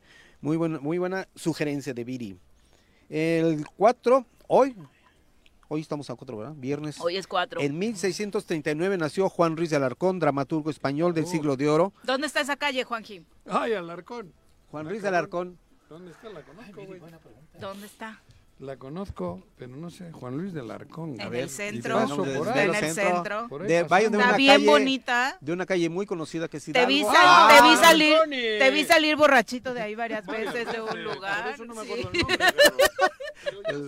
Pero la ubicación ya la dio. catedral también. Sí, Sí. va para la Sí, catedral. joder, ahí está. no. Entonces ahí está la. Tenías un Hoy, hoy una razón ahí. para ir, hoy, porque es el, es el, Cállate. el aniversario natalicio de Juan Luis de Alarcón. Ah, también hoy, en- pero de 1875, eh, nació Hans Christian Andersen, au- autor y escritor danés Que escribió de cuentos infantiles. Sí, La. Sirenita, ¿no? La y Sirenita. No, Hansel y Gretel, por Hansel y. Gretel. Hansel y Gretel. ¿no? La famosa historia de los niños desobedientes. No, y varios, Sí, ¿no? varios, sí. Tiene en su lista varios. Que luego hicieron una versión, una película bastante fi- de ficción, pe- muy ah, jalada de los pelos, pero ajá, muy marciana, exactamente. De Hansel y Gretel, Ah, pero que atacan monstruos y salvan un pueblo. O sea, una versión muy, Muy loca. muy barroca, digamos, ¿no? Por, no decir, por decirlo menos. Churrigueresca. Eh, churrigueresca, exactamente, esa es la palabra. el Carlos, patito gracias. feo también es de Ah, sí, él. Patito. el pat- El, Sí, patito, el que se ¿lo convierte en cisne. Eso sí, es. Algo, algo nos recordamos entonces, Sí. algo de la infancia. El día mañana, sábado, es el, el, el natalicio, nació en 1850 Federico Engels, filósofo sindicalista revolucionario alemán, autor junto con Carlos Marx de El Capital Tal. y el Manifiesto Comunista. El día Que 6... está inspirando los libros de texto según Javier Alatorre. No. Y es el, Ese que, no me la sabía. es el que estudia Ulises También. Ah, uh, sí, sobre todo. en Morena. El día 6 murió Jorge Amado. Fíjate que tiene una novela que le hicieron telenovela aquí. en- Se transmitió ¿Amado en? Ah, Jorge Amado. Solo. Es, es un sí, Jorge Amado es brasileño. Una teleno- le hicieron telenovela y la pasaron aquí en, en- en. México, Tieta. Tieta. Tieta, una, y- una serie muy Una serie divertida. muy, muy entretenida, pero muy crítica también. Sí. Es una crítica social muy fuerte, Sí, ¿no? muy ¿Te acuerdas? Sí, Sí, sí, era, y pasaba nochecito porque estaban... estaba, Pero ¿fue adaptación o la brasileña? no, la brasileña. La la brasileña, pasaban, ¿no? Y la brasileña. pasaban en horario nocturno porque tenía escenas de repente muy... Sí. Ah, muy ya vi las fotos sí. y se ve sí, como que está... No, no, no, digo, para una telenovela. ¿Cómo se llama? Bueno, Tieta la... la- Trío en una cama. Tieta la... Eh, porque era una no, y además mujer joven. todos los temas as- asociados con la, con la, con la dominación, porque además Brasil, a diferencia de México, ellos este, nunca tuvieron una reforma agraria, por ejemplo. Y el hacendado rico, Ah, sí, sí, y cómo todo el hacendado rico sí. perseguía a Tieta. O sea, problemas o sea, sociales. sí, muy- Todo el tema de violencia de género, los temas de... Pero de una forma chusca, Sí, divertida. y además este Nunca la permeando vi. toda la sensualidad de Tieta, porque es una y mujer como siempre brasileña. nos capoteaba. Tieta, ¿no? Sí, sí, sí. A todos Tengo todo un temas. personaje. Y tiene otro libro que se llama Mar Muerto, Gabriela Clavo y Canela. Fíjate, todo- Mm. los títulos todos con el, con el sabor tropical, ¿no? El día 7 de, de 1941 murió Rabindranath Tagore. Para los que crean que sí. nomás es un nombre de un También hay bardas de él. También, Yo he visto. sí, la, La la- campaña. la- pero es Rabindranath Tagore, era un escritor hindú Una ola De poetas, ¿sí? de lengua bengalí que recibió el premio Nobel en 1903. Para que no crean que nomás es un nombre pintado en las bardas, ¿eh? Y Por este, favor. muy, muy famoso por sus aforismos llenos de mucho Pero este sí se Ahí llama está. Rabindranath. Este sí es No Rabindranath Rabin. Tagore. Era, No especialista en aforismos. Era como No Mark el Twain también era especialista en Ah, pues aforismos. fíjate, muchas gracias por enriquecer, el- ¿Cómo, cómo, qué has enriquecer el- la sección de Mark Twain, pero no soy este literato, ¿eh? Ya lo dejaste traumado. Es gran lector, es gran lector, eso sí. bueno, creo que con esos comentarios vamos a quedar a mitad de las efemérides y vamos a seguir la semana que entra. Pero Ay, no. el No, 9 síguele, síguele. Creo que ya Toda- sabemos le a seguimos. votar, Carlos. ya, ya, dio, ya dio línea. El día 9 murió en el 1962 Germán Hess, autor de Ah, de él, el lobo, el El lobo lobo estepario. estepario. Tapario, Demian. que nunca lo he ter- podido terminar de leer. Algo Ah, tienes, tiene una el- resi- tienes una resistencia interna que no Sí, te yo deja. creo que sí, ¿eh? trauma. Yo creo Pero que también sí. la Algo, pero escuela, no, ¿no? Llego Sí, tres también, cuartas partes y me la trabo. No es por rápido. falta de tiempo. El problema es que algo tiene para mí que, Ujú. que llego a las tres cuartas y me tengo que estar regresando porque no le entiendo. Es que te confronta. Ah, regresa. el sí, estepario sí. te confronta con tu, dijera Jung, con tu sombra, con la parte oscura de nosotros mismos. Entonces, a lo mejor igual que ese es el tema, me resisto. Y no todos la resisto. queremos Y ver. todos no le entramos. Todos la no queremos todos le ver. entramos. Pero mejor lean Siddhartha, que es más constructivo. Ese, es- Mm. ese sí te libera. Om Eh, Shanti. Om Shanti, exacto. El- el- sí, es Buda. Ujú. Siddhartha, el príncipe Siddhartha se convierte en el Buda. Ujú. Sí, se, se ilumina, es el iluminado. El 12 de agosto del 64 murió Ian Lancaster Fleming, novelista británico, autor de Eh, sí, no lo ubico. Ah, a lo mejor es este. Ah. a la gente Sherlock. 007 Ah, James, James Bond. Bond. Sí, eh, más- no, murió en, no- Ah, no, en sí, el cierto, 64 Ian Ian Fleming. El 16 en mil, inventó la luz, 16 de agosto. ¿El qué? ¿El de la luz quién fue? ¿El que descubrió la luz? ¿El- ¿La energía eléctrica? Tomás Alva Edison. Ah, ese fue Edison. ¿no? Descu- no la luz, descubrió el foco. Bueno, el foco, güey. Las bombillas. Ese. La bombilla La eléctrica. bombilla eléctrica. Eso, 1988 del 16 de agosto nació, ¿quién creen? ¿Quién? Lawrence de Arabia, escritor y, y militar británico, que la llevaron al cine Omar Sharif y Peter Sí, O'Toole, una sí. gran película que hay que, Con dos que grandes ver actores. y conocer. Fíjese que yo hice en una, en una, en un cuento hice que Zapata y Lawrence se conocieran porque eran contemporáneos. Guau. Este, y es una narración que se conoce, ese, esa leyenda de que Zapata se va a Arabia, Ajá. yo la retomo y sí se Sí, va a Arabia y, y- que pero- se y ahí. conocen. Entonces Zapata le regala un, un, este, sombrero de charro y Lawrence le regala un tocado de esos árabes que entonces esa es la narración. Un día de estos se las voy a Ay, sí, compártenos. se las comparto. Creo que sí nos vamos a quedar en esta parte y la próxima Sí, claro, semana sí, terminamos sí, sí, el mes, ¿te parece? ¿Eh? Ya la había picado y ahora le corto. No, está una bien, está bien. disculpa, No, una no, disculpa, ya vi lo que nos falta en la agenda está, y, está muy divertido el y además Si para que lean hasta esta parte del mes, vayan eh, claro, consiguiendo los libros que se les antojaron y en la segunda mitad. Terminamos con Lawrence de Arabia 16 de agosto nos quedamos a la mitad del mes. No hay ningún Justo. problema no Muchas gracias, al contrario a ustedes. Nos esperamos Muy buenos días. Gracias por acompañarnos. Simón Sánchez dice saludos desde el sur de Morelos. Oscar Flores dice en la columna del señor de Mauleón, ayer en el Universal, se indica que el problema de la tala ilegal es un conflicto por complicidad de la policía local y del gobierno del estado eh, con eh, a través de Ulises Bravo con todo esto. Bueno, sí se hizo una denuncia, la columna se llama El cártel de los Talamontes, hace un recuento de todas las cosas que se han vivido en esta zona con casos como el del diablo. Eh, hay una parte eh, del párrafo de esta columna, un párrafo de esta columna donde dice, cuando el caso del diablo llegó al Tribunal de Justicia de Morelos, un magistrado reveló que había recibido presiones del presidente del tribunal y del hermano del gobernador Cuauhtémoc Blanco, eso se lee en su declaración, para cambiar el sentido de su voto. Y aunque se negó, finalmente el diablo no fue vinculado a proceso.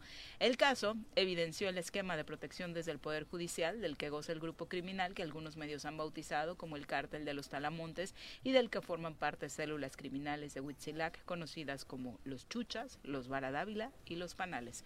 Eh, parte de lo que dice esta columna, el cártel de los Talamontes de Héctor de Sí, es Mauleón imperdible, ¿eh? el día de ayer. Y gracias eh, por recordarlo. Eh, José Luis Ríos, un abrazo. Ser Luke también saludos. Muchas gracias por acompañarnos. Y eh, nos faltan por aquí Jesús Gonzaga, dice eh, su experto de Morena defendiendo lo indefendible. Y lo digo como ciudadano.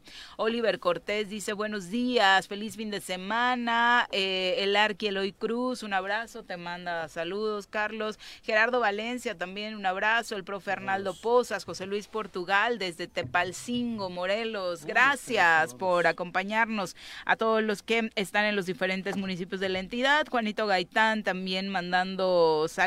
Saludos, Muchas Juan. gracias por acompañarnos y por supuesto, ya que estábamos hablando de el tema de la eh, eh, de la gastronomía y de los lugares especiales que tiene Morelos para disfrutar, pues vamos a aprender de estos lugares donde podemos disfrutar de buen vino. Na- ya nos acompaña. Antes, ah, perdón, antes de que pasemos con el sommelier, este, tocó uno de los radioescuchas el tema de los cárteles. Me, pidió una radioescucha también que mencionara dos problemas que se están presentando. El cártel inmobiliario de Santa Fe, en donde mencionan que se están construyendo de forma desordenada y sin planeación. Y por otro lado, la invasión del- de unos predios que son propiedad del IMSS en Paseo del Conquistador y que Ah, ya caray. prácticamente están invadidos por paracaidistas. Están ahí este, Porque está ya justo en la esquina con... En el- la esquina con, Vicente Guerrero. Es correcto. Y, y, y ahora que lo mencionas, también ayer nos hacían llegar una denuncia desde Tetela del Volcán, Luis Tomás, a través de Twitter, que dice, mi pueblo va tomando el mismo camino que Huichilá, que el gobernador no hace nada, los que levantamos la voz incluso somos amenazados, habla de los bosques de Tetela del Volcán, que Uy. también están eh, teniendo Uy. problemas. Muchas gracias, Luis Tomás, por compartirnos. Otro Vamos a foco. darle, vamos a darle Mónica seguimiento, igual no ¿no? sabes dónde está Tetela, cabrón.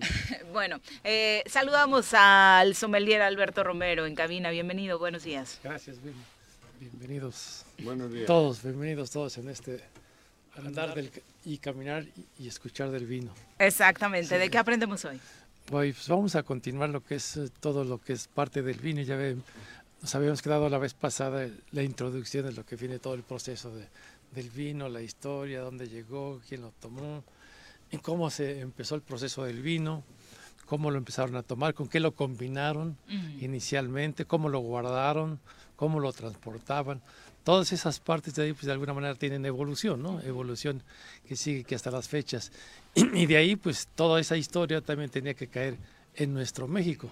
En nuestro México tiene que caer lo que es el vino que llega en la época de que llegan los españoles, llegan las primeras vides, la orden de Cortés de dar órdenes de que se sembraran las primeras vides, ¿no? 50 vides por cada 100 habitantes en aquella Ok. época. Y era una obligación hacer vino. Y después de ahí también dieron la indicación que todos los barcos que llegaran de España en América, todos trajeran uvas, vides para sembrar. Eso ya fue como una orden, ¿no? De, de que el vino empezara a llegar a México y América Latina y luego de ahí evangelizar. La idea era evangeliz- evangelizar con el vino. Con el vino empezó y Pero se trajo con el eh, pretexto religioso, digamos. inicialmente, sí. Todas las misiones tenían esa orden traer sus vinos y hacer sus vinos. Esa era la indicación. ¿Cómo iban a hacer la, la ceremonia La religiosa? celebración religiosa, sí. Sí, sí. Ni modo que con mezcal. Sirvió de algo, sirvió de algo, Con pulque. amén, cabrón, para adentro, güey. Oye, ¿y cuáles fueron las primeras uvas que llegaron a México? Este, las primeras uvas, más bien que los primeros vinos que se hicieron en México, que fueron en 1524 más o menos, de esa fecha, se hicieron con uvas criollas. O sea, no fueron las uvas que llegaron, sino fueron uvas criollas. De ahí empezó. Y tal fue el crecimiento que dijeron, oye, está creciendo los vinos. Había uva Y- en México. ¿En dónde fue? ¿En qué Sí, había región? uva. Porque la uva Parras. está estrechamente relacionada con el lugar, con la tierra. Totalmente, totalmente. Y esas primeras uvas fueron las que se dieron en Parras, ahí fueron las que se hicieron. Chihuahua. En Parras, no Coahuila. Ah, en Coahuila. En Coahuila, fue. Y fue el primer vino que se hizo. Tal fue el crecimiento del vino que dieron las indicaciones en 1595 de que ya no se hicieran vinos en América Latina. Ah, ¿qué tal? Se suspendieron. Total que la producción... Porque que- ya no vendían los, los que de traían de. España. ya no vendía y el crecimiento y ya estaba ¿Dónde tan he que- escuchado esto? como, como que parece nuevo, ¿no? Exacto. Sí, y así, y así, así siguió, así siguió esto y dieron las indicaciones. Total que como 70, 74 años nada más llegó la producción. Ok. Siendo México la primera, el primer lugar donde se hace el vino. Y donde nada más 74 años duró y después por la producción y la calidad dice no, ya no se hicieron. Salvo las, las misiones que se quedaron con su producción cerca de las iglesias. Uno de ellos fue Miguel Hidalgo. Tenía sus viñedos ahí cerca. Él es el que se Y él se su vino. preparaba su vinito. Sí, se preparaba su vino. ¿Qué tal? Sí, y de ahí ya después siguió a Ensenada, ¿no? que fue donde ya creció en 1928 más o menos, donde Ángel Lacheto, italiano, empieza su producción de vinos, ya empieza el crecimiento. Hay otros, ¿no? Hay otras este, corrientes de no solamente italianos, sino vascos también llegaron ahí, y los rusos también llegaron ahí a Ensenada. Ah, también. Sí, Vipayov es un viñedo que- ruso que llegó ahí, y unos excelentes vinos ¿eh? también. Pero Sí. ya O sea, vino con- vasco también desde el inicio. Sí, sí, sí, llegaron. ¿Dónde, eh, dónde- de hecho, tengo ¿Rioja? referencias de, de esa zona como una de las mejores productoras del vino en México.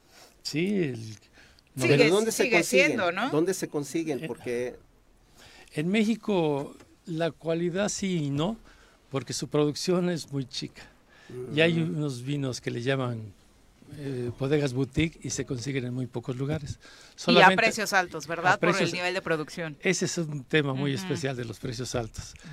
¿Por qué? Porque el precio alto se convierte en algo no compatible con los vinos que llegan de otro lado. ¿Por qué? Por la producción en México es muy poca, en volumen. Los impuestos también no los dejan desarrollarse. A veces el gobierno no tiene estímulos para ellos, como en otros países, como Ujú. el caso de Argentina, el caso de Chile, y el caso de España, donde hay fomento del vino, pero tiene apoyo del gobierno. Y en el caso de México los dejan sufrir. Entonces, eso hace que el vino mexicano sea un poco caro. Que no ¿dónde he escuchado eso también? Sí. Sí, claro, no se apoya la producción. Sí, es muy difícil, muy difícil. Ni siquiera de, la, de las bebidas nativas como el mezcal, ¿no? Y esto lo hemos visto Aquí recientemente mismo, aquí ¿no? Exacto, Sí, sí, esa parte de producción la sufrimos, ¿no? Entonces, nos cuesta trabajo tener un buen vino a un buen precio. Hay buenos vinos, pero el precio siempre es un punto para competir Habría muy que complicado. aumentar la superficie de, de cultivo y habría que aumentar la producción El para tener producción, precios sí. más. Sí, sobre todo la producción, porque una persona que tiene su bodega boutique compra sus botellitas, sus barricas y compra 3, 4, 5, 10. Y el volumen tiene que ser grande para que los costos se vengan Ujú. abajo y pueda competir, ¿no? Calidad del vino lo tiene. Y es muy difícil hacer un vino en México. Es complicado porque las circunstancias no son tan, tan buenas como en otros lugares. Y aún así... Las circunstancias El clima. sentido? el clima, el lugar, Suelo. la época, el suelo, se hacen buenos vinos, pero hay en otros lugares donde no les cuesta tanto trabajo y hacen excelentes vinos. Un ejemplo, por ejemplo, van a hacer un vino mexicano. Y eso ya con un tema que lo platiqué con don José Peñín. Es uno de los grandes conocedores de España. Un día estoy platicando con él, oiga, don Pepe, le digo, ¿cómo están los vinos mexicanos? Dice, excelente. El problema que tiene en México es hacer una constancia en calidad por el vino Consistencia. porque estamos con altibajos. Un año te puede dar excelente y el otro año le cuesta trabajo. porque no hay constancia en cuanto a los medios de producción, los procesos, el, el agua, el medio ambiente. Pues seguiremos en este espacio aprendiendo de vino. ¿Dónde te encontramos? Sí, es, eh, nos encontramos en Tres Marías Morelos, de Cuernavaca hacia México. Estancia. Estancia Gourmet Fresnos, kilómetro 52. Los esperamos y les hacemos un, un reto a ustedes. ¿Cuál? De que vayan y disfruten una comida y unos vinos que van a armonizar algo que no se van a imaginar. Unas comidas maravillosas. Y con los puedes ir después de las 4 de la tarde. Sí, para que el obispo. Ah, Que el obispo pueda ir. Gracias por Bueno, acompañarnos. no, gracias a Alberto. Muy ustedes. buenos días. Buenos días. Volvemos. Buenos días. Bueno, Bueno. Bueno, Bueno. Bueno, ¿quién habla? El choro matutino, buenos días. Contáctanos, dinos tus comentarios, opiniones, saludos o el choro que nos quieras echar. Márcanos a cabina 311 6050.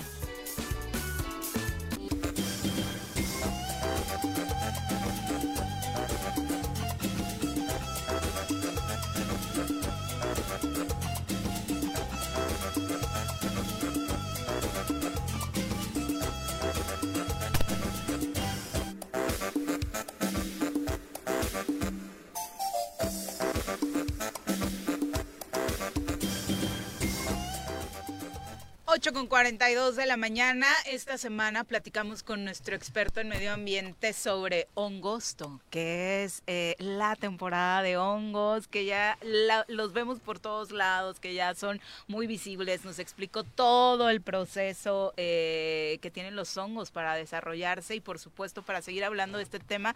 ¿Qué mejor con los lugareños de los lugares donde los hongos son toda una tradición? Nos acompañan en cabina Ernesto Alvarado y Quirino Palma eh, desde Tepoztlán, desde San Juan Tlacotenco, un poblado que amamos, hasta donde mandamos saludos. Bienvenidos, muy buenos días. Buenos días. Don Quirino. A todas y todos.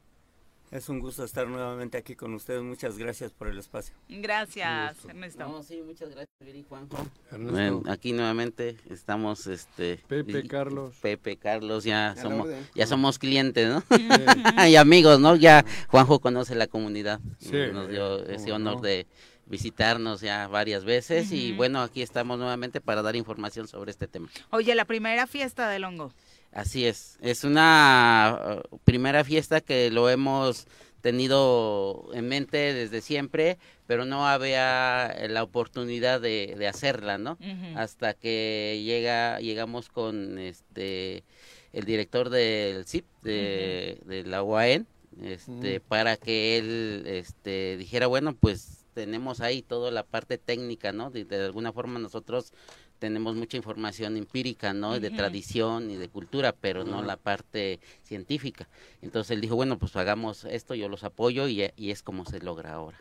¿Cuándo se va a desarrollar y qué vamos a encontrar? Bueno, el- la fiesta se va a desarrollar el día 19 de, de agosto. De hongosto. De De hongosto. hongosto. Muy bien. El día 19 de agosto empiezan las actividades a las 7 de la mañana. La inauguración... ¿Qué? ¿Sábado? Sábado. Sí. sábado. Próximo. Mañana en 8. No, en 15. 15. Ah, mañana en 15. Sí. Este, las actividades empiezan a las 7, ¿verdad? pero la inauguración va a ser a las 11 de la mañana. A las 7 que vamos a tener, es bien temprano. Bueno, el- se está se ha programado eh, un pequeño recorrido Ay, qué eh, bello. por los lugares cercanos y- ¿Para recolectar? para recolectar o Y conocerlos. menos- y conocerlos, ¿verdad? Porque hay muchas variedades de hongos, algunas se comen y otras, Otras no. no. Ajá, entonces, este, para que la gente vea, pues se dé una idea de, de dónde estamos, ¿no? Y además, el tema principal es, este, que vean el- lo que está causando eh, o las consecuencias de no cuidar el medio ambiente. Más que nada, ¿verdad? Porque esta temporada las lluvias llega- han llegado muy tarde. Y eh, inclusive Pues no va a la- haber la variedad de hongo. y Eso provoca y que no tala- surjan tanto. La tala de árboles. Tala de Le- árboles, le incendios, este, turismo invasivo, irresponsable y cosas de esas, ¿no? Esa es la otra idea de que de que la gente se, con- se concientice y nos ayude a cuidar lo poquito, lo poquito Una- que tenemos. Una pregunta, de eso poquito que tenemos, de, en el conocimiento que ustedes tienen del- de, los hongos, eh, ¿cuán- ¿cuántos eh, son característicos, por ejemplo, de esta zona? Eh, ¿Y cuántos de ellos son para uso medicinal? Porque también hay hongos que Mucho. tienen un uso y otros que son de uso gastronómico y otros que son de uso lúdico. Sí, bueno, aquí en la, en la comunidad prácticamente son de, de uso comestible. eh, habrá, habrá una cantidad de 10 hongos o especies diferentes de las que, se- las que se consumen. Ve nomás. Y este y en la parte de medicinal, bueno, por lo menos... no todos son hongos. El hongo es el grandote. Son setas en general. Bueno, sí, sí, efectivamente. eh, bueno, ya técnicamente, pero ya Ajá. nosotros allá pues todos los conocemos las comestibles, ¿no? comestibles, ¿no? Sí, bueno, por eso, pero... Ujú. Y esa y esa En mi parte familia es ha habido mucha tradición también allá y por eso de alguna Ajá. manera conozco. No, en serio. Sí, sí, Mi claro. papá era un Este de eso. Y eso es lo que nosotros tenemos pues en la, en la comunidad que se conozca que son comestibles que no y esto pues se ha dado a partir de la tradición, ¿no? De, a- de a, este, Conocimiento de mucho conocimiento tiempo. de mucho tiempo y también es a partir de que no te creas porque a veces se confunden las setas o los hongos y llegas a intoxicarte, ¿no? Entonces- amanita paloides. Así Esa es. te dan la madre. Exactamente. Pero se parece a otra blanquita. Eh, sí, por, por Son ciertas hermanos. Por ciertas características que los ves, digo, al verlos te das cuenta cuál es comestible y cuál es ¿Y no. quién va a Pero cuando no guías eh, bien, pues sí te llevas eh, que, eh, a intoxicar. Eh, la, Por eh, ejemplo, este recorrido de las 7 de la mañana, ¿quién lo guía? ¿Quiénes van a estar acompañándonos? ¿A quienes lo hagamos? Miren, la, va va a estar compuesto por un guía de la comunidad que conoce los parajes Para no perdernos. para no perderse. Eh, y un este un científico de la de la universidad para que dé explicaciones ya este Técnicas, técnicas ¿verdad? De- las setas, de los hongos. de- de los hongos ¿verdad?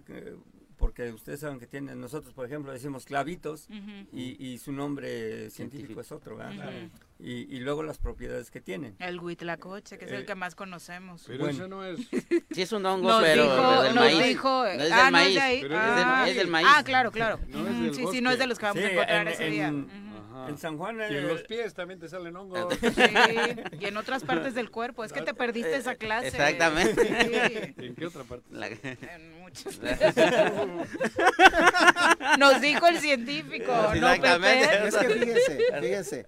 Son este, partes donde uno digo, Escuché aquí a digo, una científica. Ujú. decir y cuestionar eh, y comparar, decía, desacreditar el, con- el contenido ancestral, ¿no? El, el conocimiento ancestral. Calendario azteca, su ciclo es de 52 años, es mucho más preciso que el calendario gregoriano que lo tenemos que estar ajustando. Hace cada rato escuchábamos a una funcionaria pública decir que los usos y costumbres le hacen daño a las no, comunidades.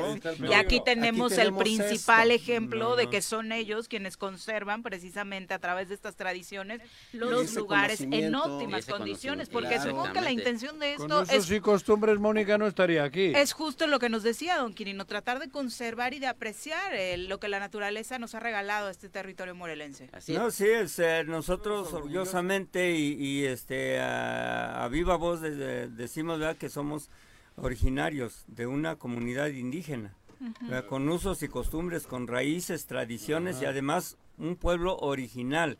De, de los pocos pueblos que hay en el, en el municipio de Tepoztlán que, que no tienen dato histórico de cuándo se fundó esa comunidad, porque esa comunidad existía desde antes de los españoles. ¿verdad? Entonces, este eh, e- es un pueblo que, que viene, a- que trae sus, sus tradiciones, sus temazcales, hierbas y, Sí. y cosas de esas, ¿no? Y, Que, es- y los hongos es parte de todo y los hongos son parte de, de- de nuestra cultura, ¿verdad? ¿Qué Porque... te digo? Y va a haber después alimento, va a haber... ¿Qué caso? Ah, claro, claro, claro. El, el- el- la, fe- la fiesta es, este, en la fiesta van a encontrar hongos para traerlos a casa, ¿verdad? A la venta. A, a la A la venta. Este, y nos van a explicar qué, cómo cocinarlos Claro, también, ¿no? va a haber un taller de cocina. Eso, eso, Va a haber un taller de cocina, va a haber un taller este de cultivo, de cultivo. ¿verdad? También Y, y- y también este se van a ofrecer guisados. Eso. Ya, ya, a ver, además va a haber un concurso de cocina ahí mismo. Ah, mira. Ay, padrísimo. Va a haber un, con- eh, un concurso de, de dibujo infantil. ¿Qué hongo con el hongo? Ah. ¿Qué hongo? ¿Qué hongo con el hongo? ¿no? Y, Y- y angostongo. Y, y qué hongo con el hongo en Hongosto. angostongo. Y angosto. Entonces, En este, hongosto.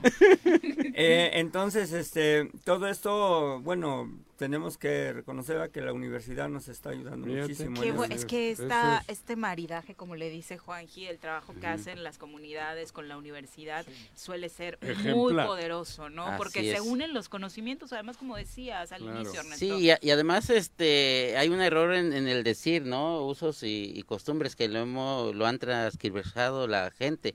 Yo nosotros le llamamos usos y saberes. Claro. Usos y claro. saberes, no usos y costumbres, porque esa ya lo maneja como un tema más Despe- político hasta y despectivo, despectivo. sí. y Usos y y este, Y ¿no? Como si el conocimiento y la ciencia hubieran llegado con la colonia, Con los españoles. con los españoles cuando ya había un conocimiento. Así sonó la declaración de hace rato. Es que no los podemos controlar por sus costumbres. ¿Cómo creen? Por Dios.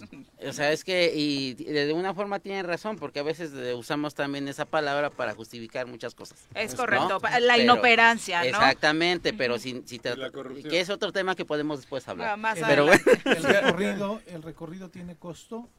Sí, Llegamos 7 de este- la mañana, hay que dar una cooperacha o cómo está el asunto. Bueno, eh, se están vendiendo un paquete de, mm, que consta del recorrido. Ujú. Bueno, a las 7 se está citando a los que ya tienen boleto.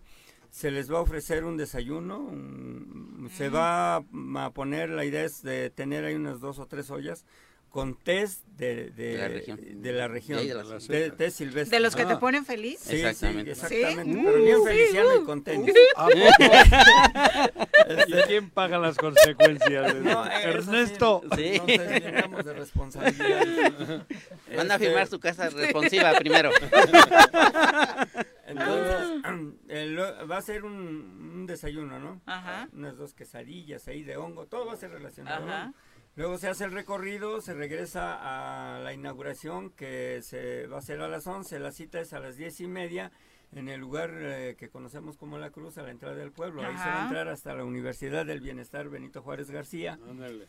este que donde, es donde se va a llevar a cabo el evento se va a entrar con banda y chinelos Uh. y, y luego de ahí Ay, vamos no, a sí, tener vamos. este, la parte cultural este algunos bailables bailables fol- folclóricos un grupo de son jarocho Está este, muy amplia la agenda. ¿Dónde la podemos ¿Y el checar? paquete cuánto cuesta? Este, la, 600 pesos. 600. Ujú. eh, sí, en la, en la página de la ayudantía que tenemos en Facebook, ahí la pueden checar, lo pueden checar. Ayudantía San Juan San Juan Tlacotenco. En, en la página del ayuntamiento, Perfecto. en la página de la universidad, ahí están colgadas la información de lo que se tiene y efectivamente el paquete consta de el recorrido, de un taller este gastronómico, de un taller de cultivo de hongos, este la, el desayuno y la comida es lo que incluye el paquete por 600 pesos. Ay, perfecto. Bueno, pues muchas gracias y felicidades por la iniciativa. Por allá nos vemos. Eh, eh, la verdad es que está para no perderse y, y sirve para que se hagan todo el tour. Rentamos un lugarcito por allá a las 7 de la mañana. Bueno, nos despertamos tempranito para llegar a las 7 del recorrido. La verdad es que vale la pena promover este tipo de Así iniciativas. es. Muchas gracias. No, ustedes- gracias. Eh, Yo quisiera rápidamente agradecer a todos los que nos están apoyando, ¿verdad? porque no es solo la universidad, hay, hay diferentes este, mm, eh, personas y diferentes este, negocios que nos están Claro. apoyando. Son, vamos a tener una exposición de fotografías también. Conacid nos está apoyando con fotografías. Súper. Y, y otros eventos que, que yo se los recomiendo, no se lo deben perder porque nosotros lo estamos organizando. Ustedes estamos en comunicación y, y por acá en el Zoro, por supuesto, estaremos hablando de ello. Muchas gracias. Muchas gracias, Viri, ustedes. Muy Gracias, buenos Pepe, gracias a días, todos. un abrazo. Gracias, Gracias, hasta luego. Y la maestra Blancanieves, un abrazo, dice que ya se le antojó el evento también. Aristeo Conde les manda muchos saludos. Eh, Vicky Jarquín, muchas gracias. Dice que le encantaron las sugerencias literarias de hoy.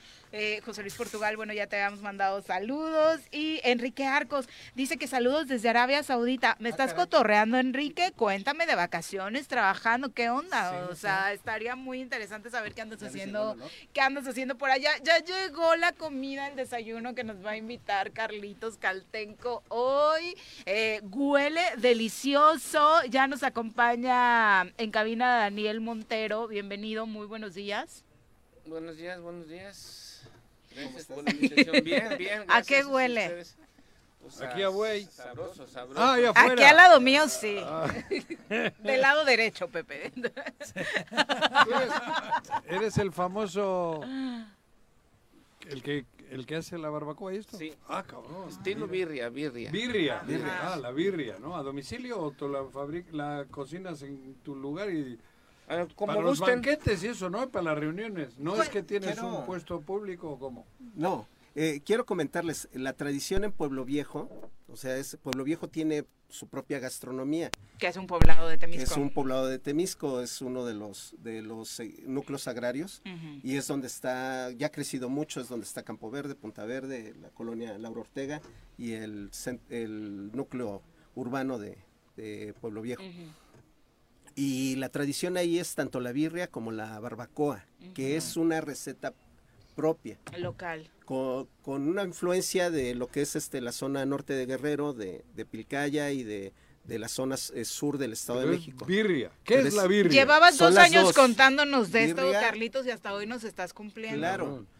Eh, eh, les comento esto ¿Qué es la porque la, calidad. Cabrón, deja que hable que nos tenemos que ir. Espérame, es la introducción. La calidad y el Juan, sabor. la- la la- calidad y el la sabor es tal. La van a probar hoy niña y jodida. van a ver. ¿Qué nos trajiste, Daniel? Cuéntanos. A hoy, pues yo quise una birria.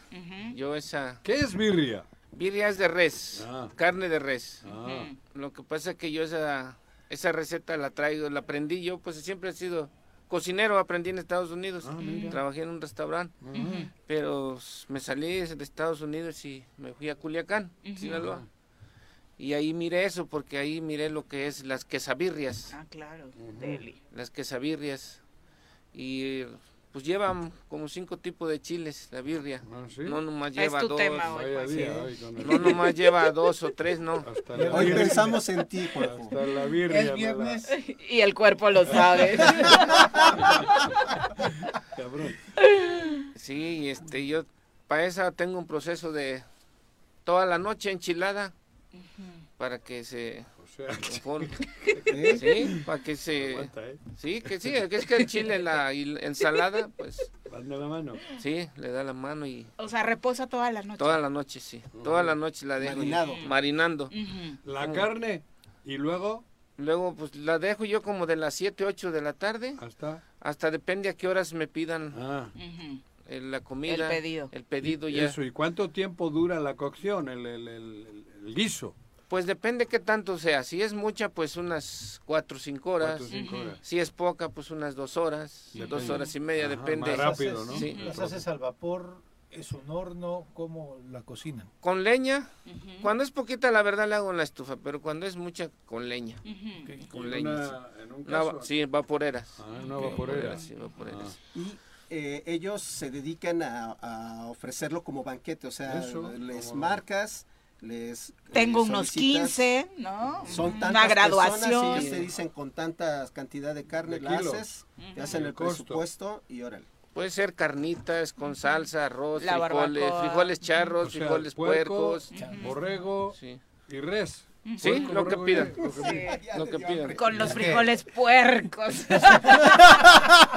y con harto chile. Sí, frijoles puercos, pues sí, aquí no los aquí no los acostumbramos en Morelos los puercos, porque los charros sí. es uno y frijoles puercos es otro. Esos son de Mérida, ¿no? No, eso yo también los aprendí ahí en Culiacán. Ah, en Mérida es muy típico. También, con- sí. con puerco Sí, y porque ahí lleva todo puerco. molido, ahí Eh. no es como el charro, el charro lleva todo entero casi. En Sí. trozos y allí es molido. Y el puerco, ya los pues, frijoles puercos ya los lleva molido todo. Y si, Recientemente y si fue la queremos de- contactarte, tenemos que hablar con Carlos y No, te No, déjanos un número. Y Ahorita y- seguimos y- con, con el tema, pero déjanos un número Ah, para no la gente que no nos está escuchando. 15%. No, No. Si alguien quiere contratar, Ah, sí, estamos a sus órdenes. ¿qué número tienes? Es triple siete 504 2369 con Daniel Montero para ¿Cómo se servirles. llama? Ahí traes el nombre. No. No, no, no. Este es de- Eh, con Daniel Montero, ahí se contactan, les dejamos los datos por las redes sociales. Nosotros ahorita envídenos, sí, vamos a disfrutar lo que nos trajo Daniel, porque no saben qué deli huele la cabina. Muchas gracias por acompañarnos. Gracias, igualmente. Muy buenos días. Carlos, muchas gracias por Gracias consentirnos. a ustedes, buenos días. De Temisco, con Abrazo y sabor. bu- excelente fin de semana. Pepe, buenos días. Joaquín, buenos días. Ya nos vamos. Que tengan excelente fin de semana. Los esperamos el lunes en punto de las 7. informativa más importante del centro del país. El Choro Matutino. Por lo pronto, el Choro Matutino. A bailar y a gozar, el Choro. El Choro Matutino.